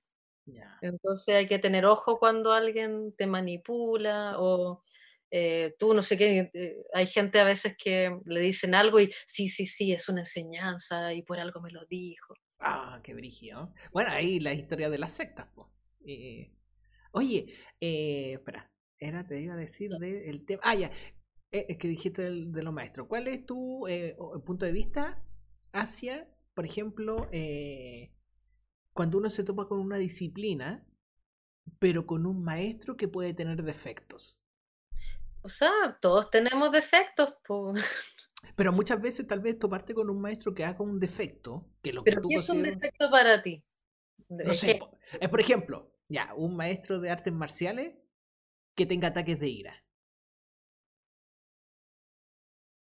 ¿Cachai? Eh va a depender porque si, si, si sus ataques de ira no son un maltrato hacia ti. Ah, pero no, no hacia mí, pero tal vez hacia otros. bueno, entonces, claro, a mí no me parece bien. Exacto, ¿viste? Pero... lo que voy yo es como, por ejemplo, a veces eh, no busques al maestro porque sea perfecto, sino por lo que tienes que hacer el filtro tuyo de saber qué te puede enseñar esa persona. Claro, pero también hay que separarse, ¿no? Porque tú no tomar a veces las cosas personal, mm. pero cuesta mucho en lo espiritual porque tú te entregas. Es, que uno tiene la, necesidad de, ¿Ah? identificarse, es como cuando uno tiene la necesidad de identificarse, por ejemplo, ya, yo quiero hacer una práctica de zen y después empiezo a idealizar al, al, al guía, ¿Ya? Por ejemplo. Ah, pues eso, eso es súper negativo en cualquier disciplina, en cualquier grupo. Exacto, pero es común de la, de la especie humana, es como uno intenta como este concepto de, de grupos, es como... Eh, es como, es, como que también pensarte que yo me estoy equivocando, yo no me puedo estar equivocando. Yo elegí a un maestro, pero no me puedo haber equivocado en haber elegido el maestro. Y sabéis que también hay cosas que no son mentales, son conexiones del corazón o conexiones, eh, conexiones espirituales que van más allá de, un entendimiento intelectual. Y cuando es como cuando te enamoras de alguien y esa persona te corresponde, entonces ocurre una magia que va más allá de esto. Entonces es algo parecido a la conexión maestro-discípulo, que no es lo mismo que un amor romántico, pero yo siento que esta, ah, la sanga con la que yo he estado practicando, eh, hay un vínculo casi sanguíneo, pero es un vínculo energético. Sí, lo, siento, lo percibo. pero, pero distinto es, por ejemplo, o sea, que yo no, nunca sentí con, con, mi maestro así que, que, que, me llegara a tratar mal, al contrario, había como, oh, como que me leía tan bien que justo decía lo, que algo que a mí me resonaba. Eh, pero sí, o sea, de que se equivocaba, no sé, porque una vez parece que se metió con no sé quién y, eh, y tenía otra pareja, pero ¿quién soy yo para juzgar y saber si entre ellos capaz que eh, tenían una relación libre? No sé, hay cosas que no puedes juzgar, pero que quizás no son tan importantes porque son morales. Y, y, no conllevan con las enseñanzas de la práctica del Zen. O sea, al final. mi maestro fuma pito. Eh, chuta. Esas son cosas que no, son tan importantes. Y es parte de la lección también, pues. Es como aprender a jugar por lo que por, por lo que te genera tipo. Claro, pero para mí un error grande es eh, equivocarse, así como un profe el abuso de poder. Oh. Pero ahí, ahí, y ahí no te baja como la compasión de que el abuso de poder es, es, como alguien aprendiendo una lección, es como batallando con la condición humana. No hay que permitirlo. No. Porque si tú también, no sé, pones límite y el otro puede aprender. Sí. Oye, Susanita, y para cerrar, eh, di tú algo muy bonito que estáis haciendo, lo de las eh, moderaciones. Eso lo encontré muy bueno. Lo que estáis ah, no tiene que ver con el SEMPO. No, pues no, no, pero ya como para terminar, pues igual para que vaya a descansar la su. Sí, por favor. Voy a ir a meditar toda la noche. y voy a eh, ayunar por tres días. Bueno, invitar a quienes quieran a practicar la meditación Zen eh, hay una página, la página del doyo es zenchile.cl, con Z. Y, ahí van a encontrar la introducción video que, por ejemplo, el maestro Soco grabó eh, muy dedicadamente sobre la práctica del sasen para después conectarse online eh, a muchos horarios que están disponibles, así a las 6 de la ah. mañana o a las 6 de la tarde y los sábados y domingos a las 10 de la mañana. Eh, te conectas con Argentina y en un futuro con Europa también. Eh, y bueno, nada, yo es que a veces hago, como participo en una asamblea territorial que es el Cabildo Plazalillo, a veces eh, modero en el programa que se llama Voces por la Dignidad.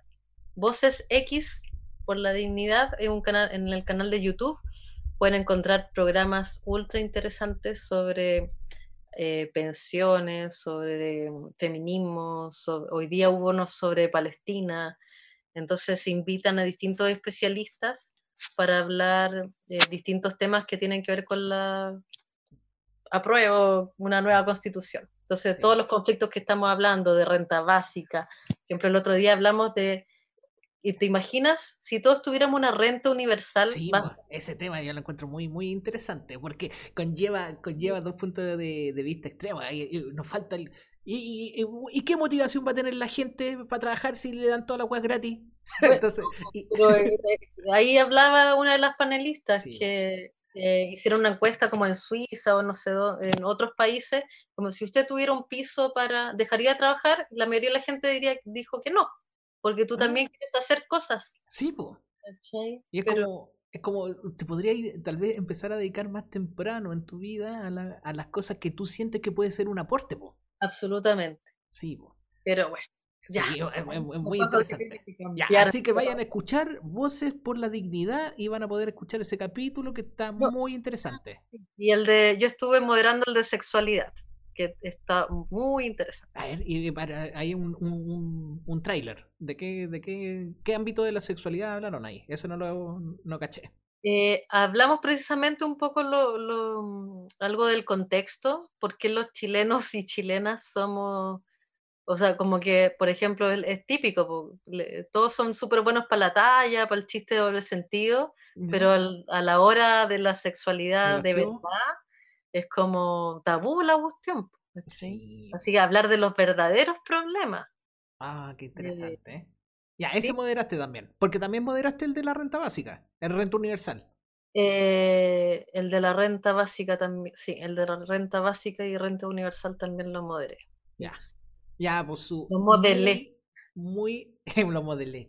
Muy agradecido salió bonito, me gustó. Me gustó, encuentro que, que aportamos cosas interesantes a la, la gente. que, nadie se, se duerma. Ah, no. no, está bien. Oye, Su, que te vaya bonito en la vida, nos estamos Oh, viendo. No nos vemos nunca más. No, no, si ahí nos topamos, si no Fin del mundo. Sí. Que les vaya bonito, que le vaya muy bien en todos sus proyectos y que le vaya bonito en la vida y que A la ti vida le, le vaya a entregar puras cosas bonitas a usted. ¿Ya? Merci. Ya, También besito. para ti. Que te vaya bonito. Muchas gracias. Adiós.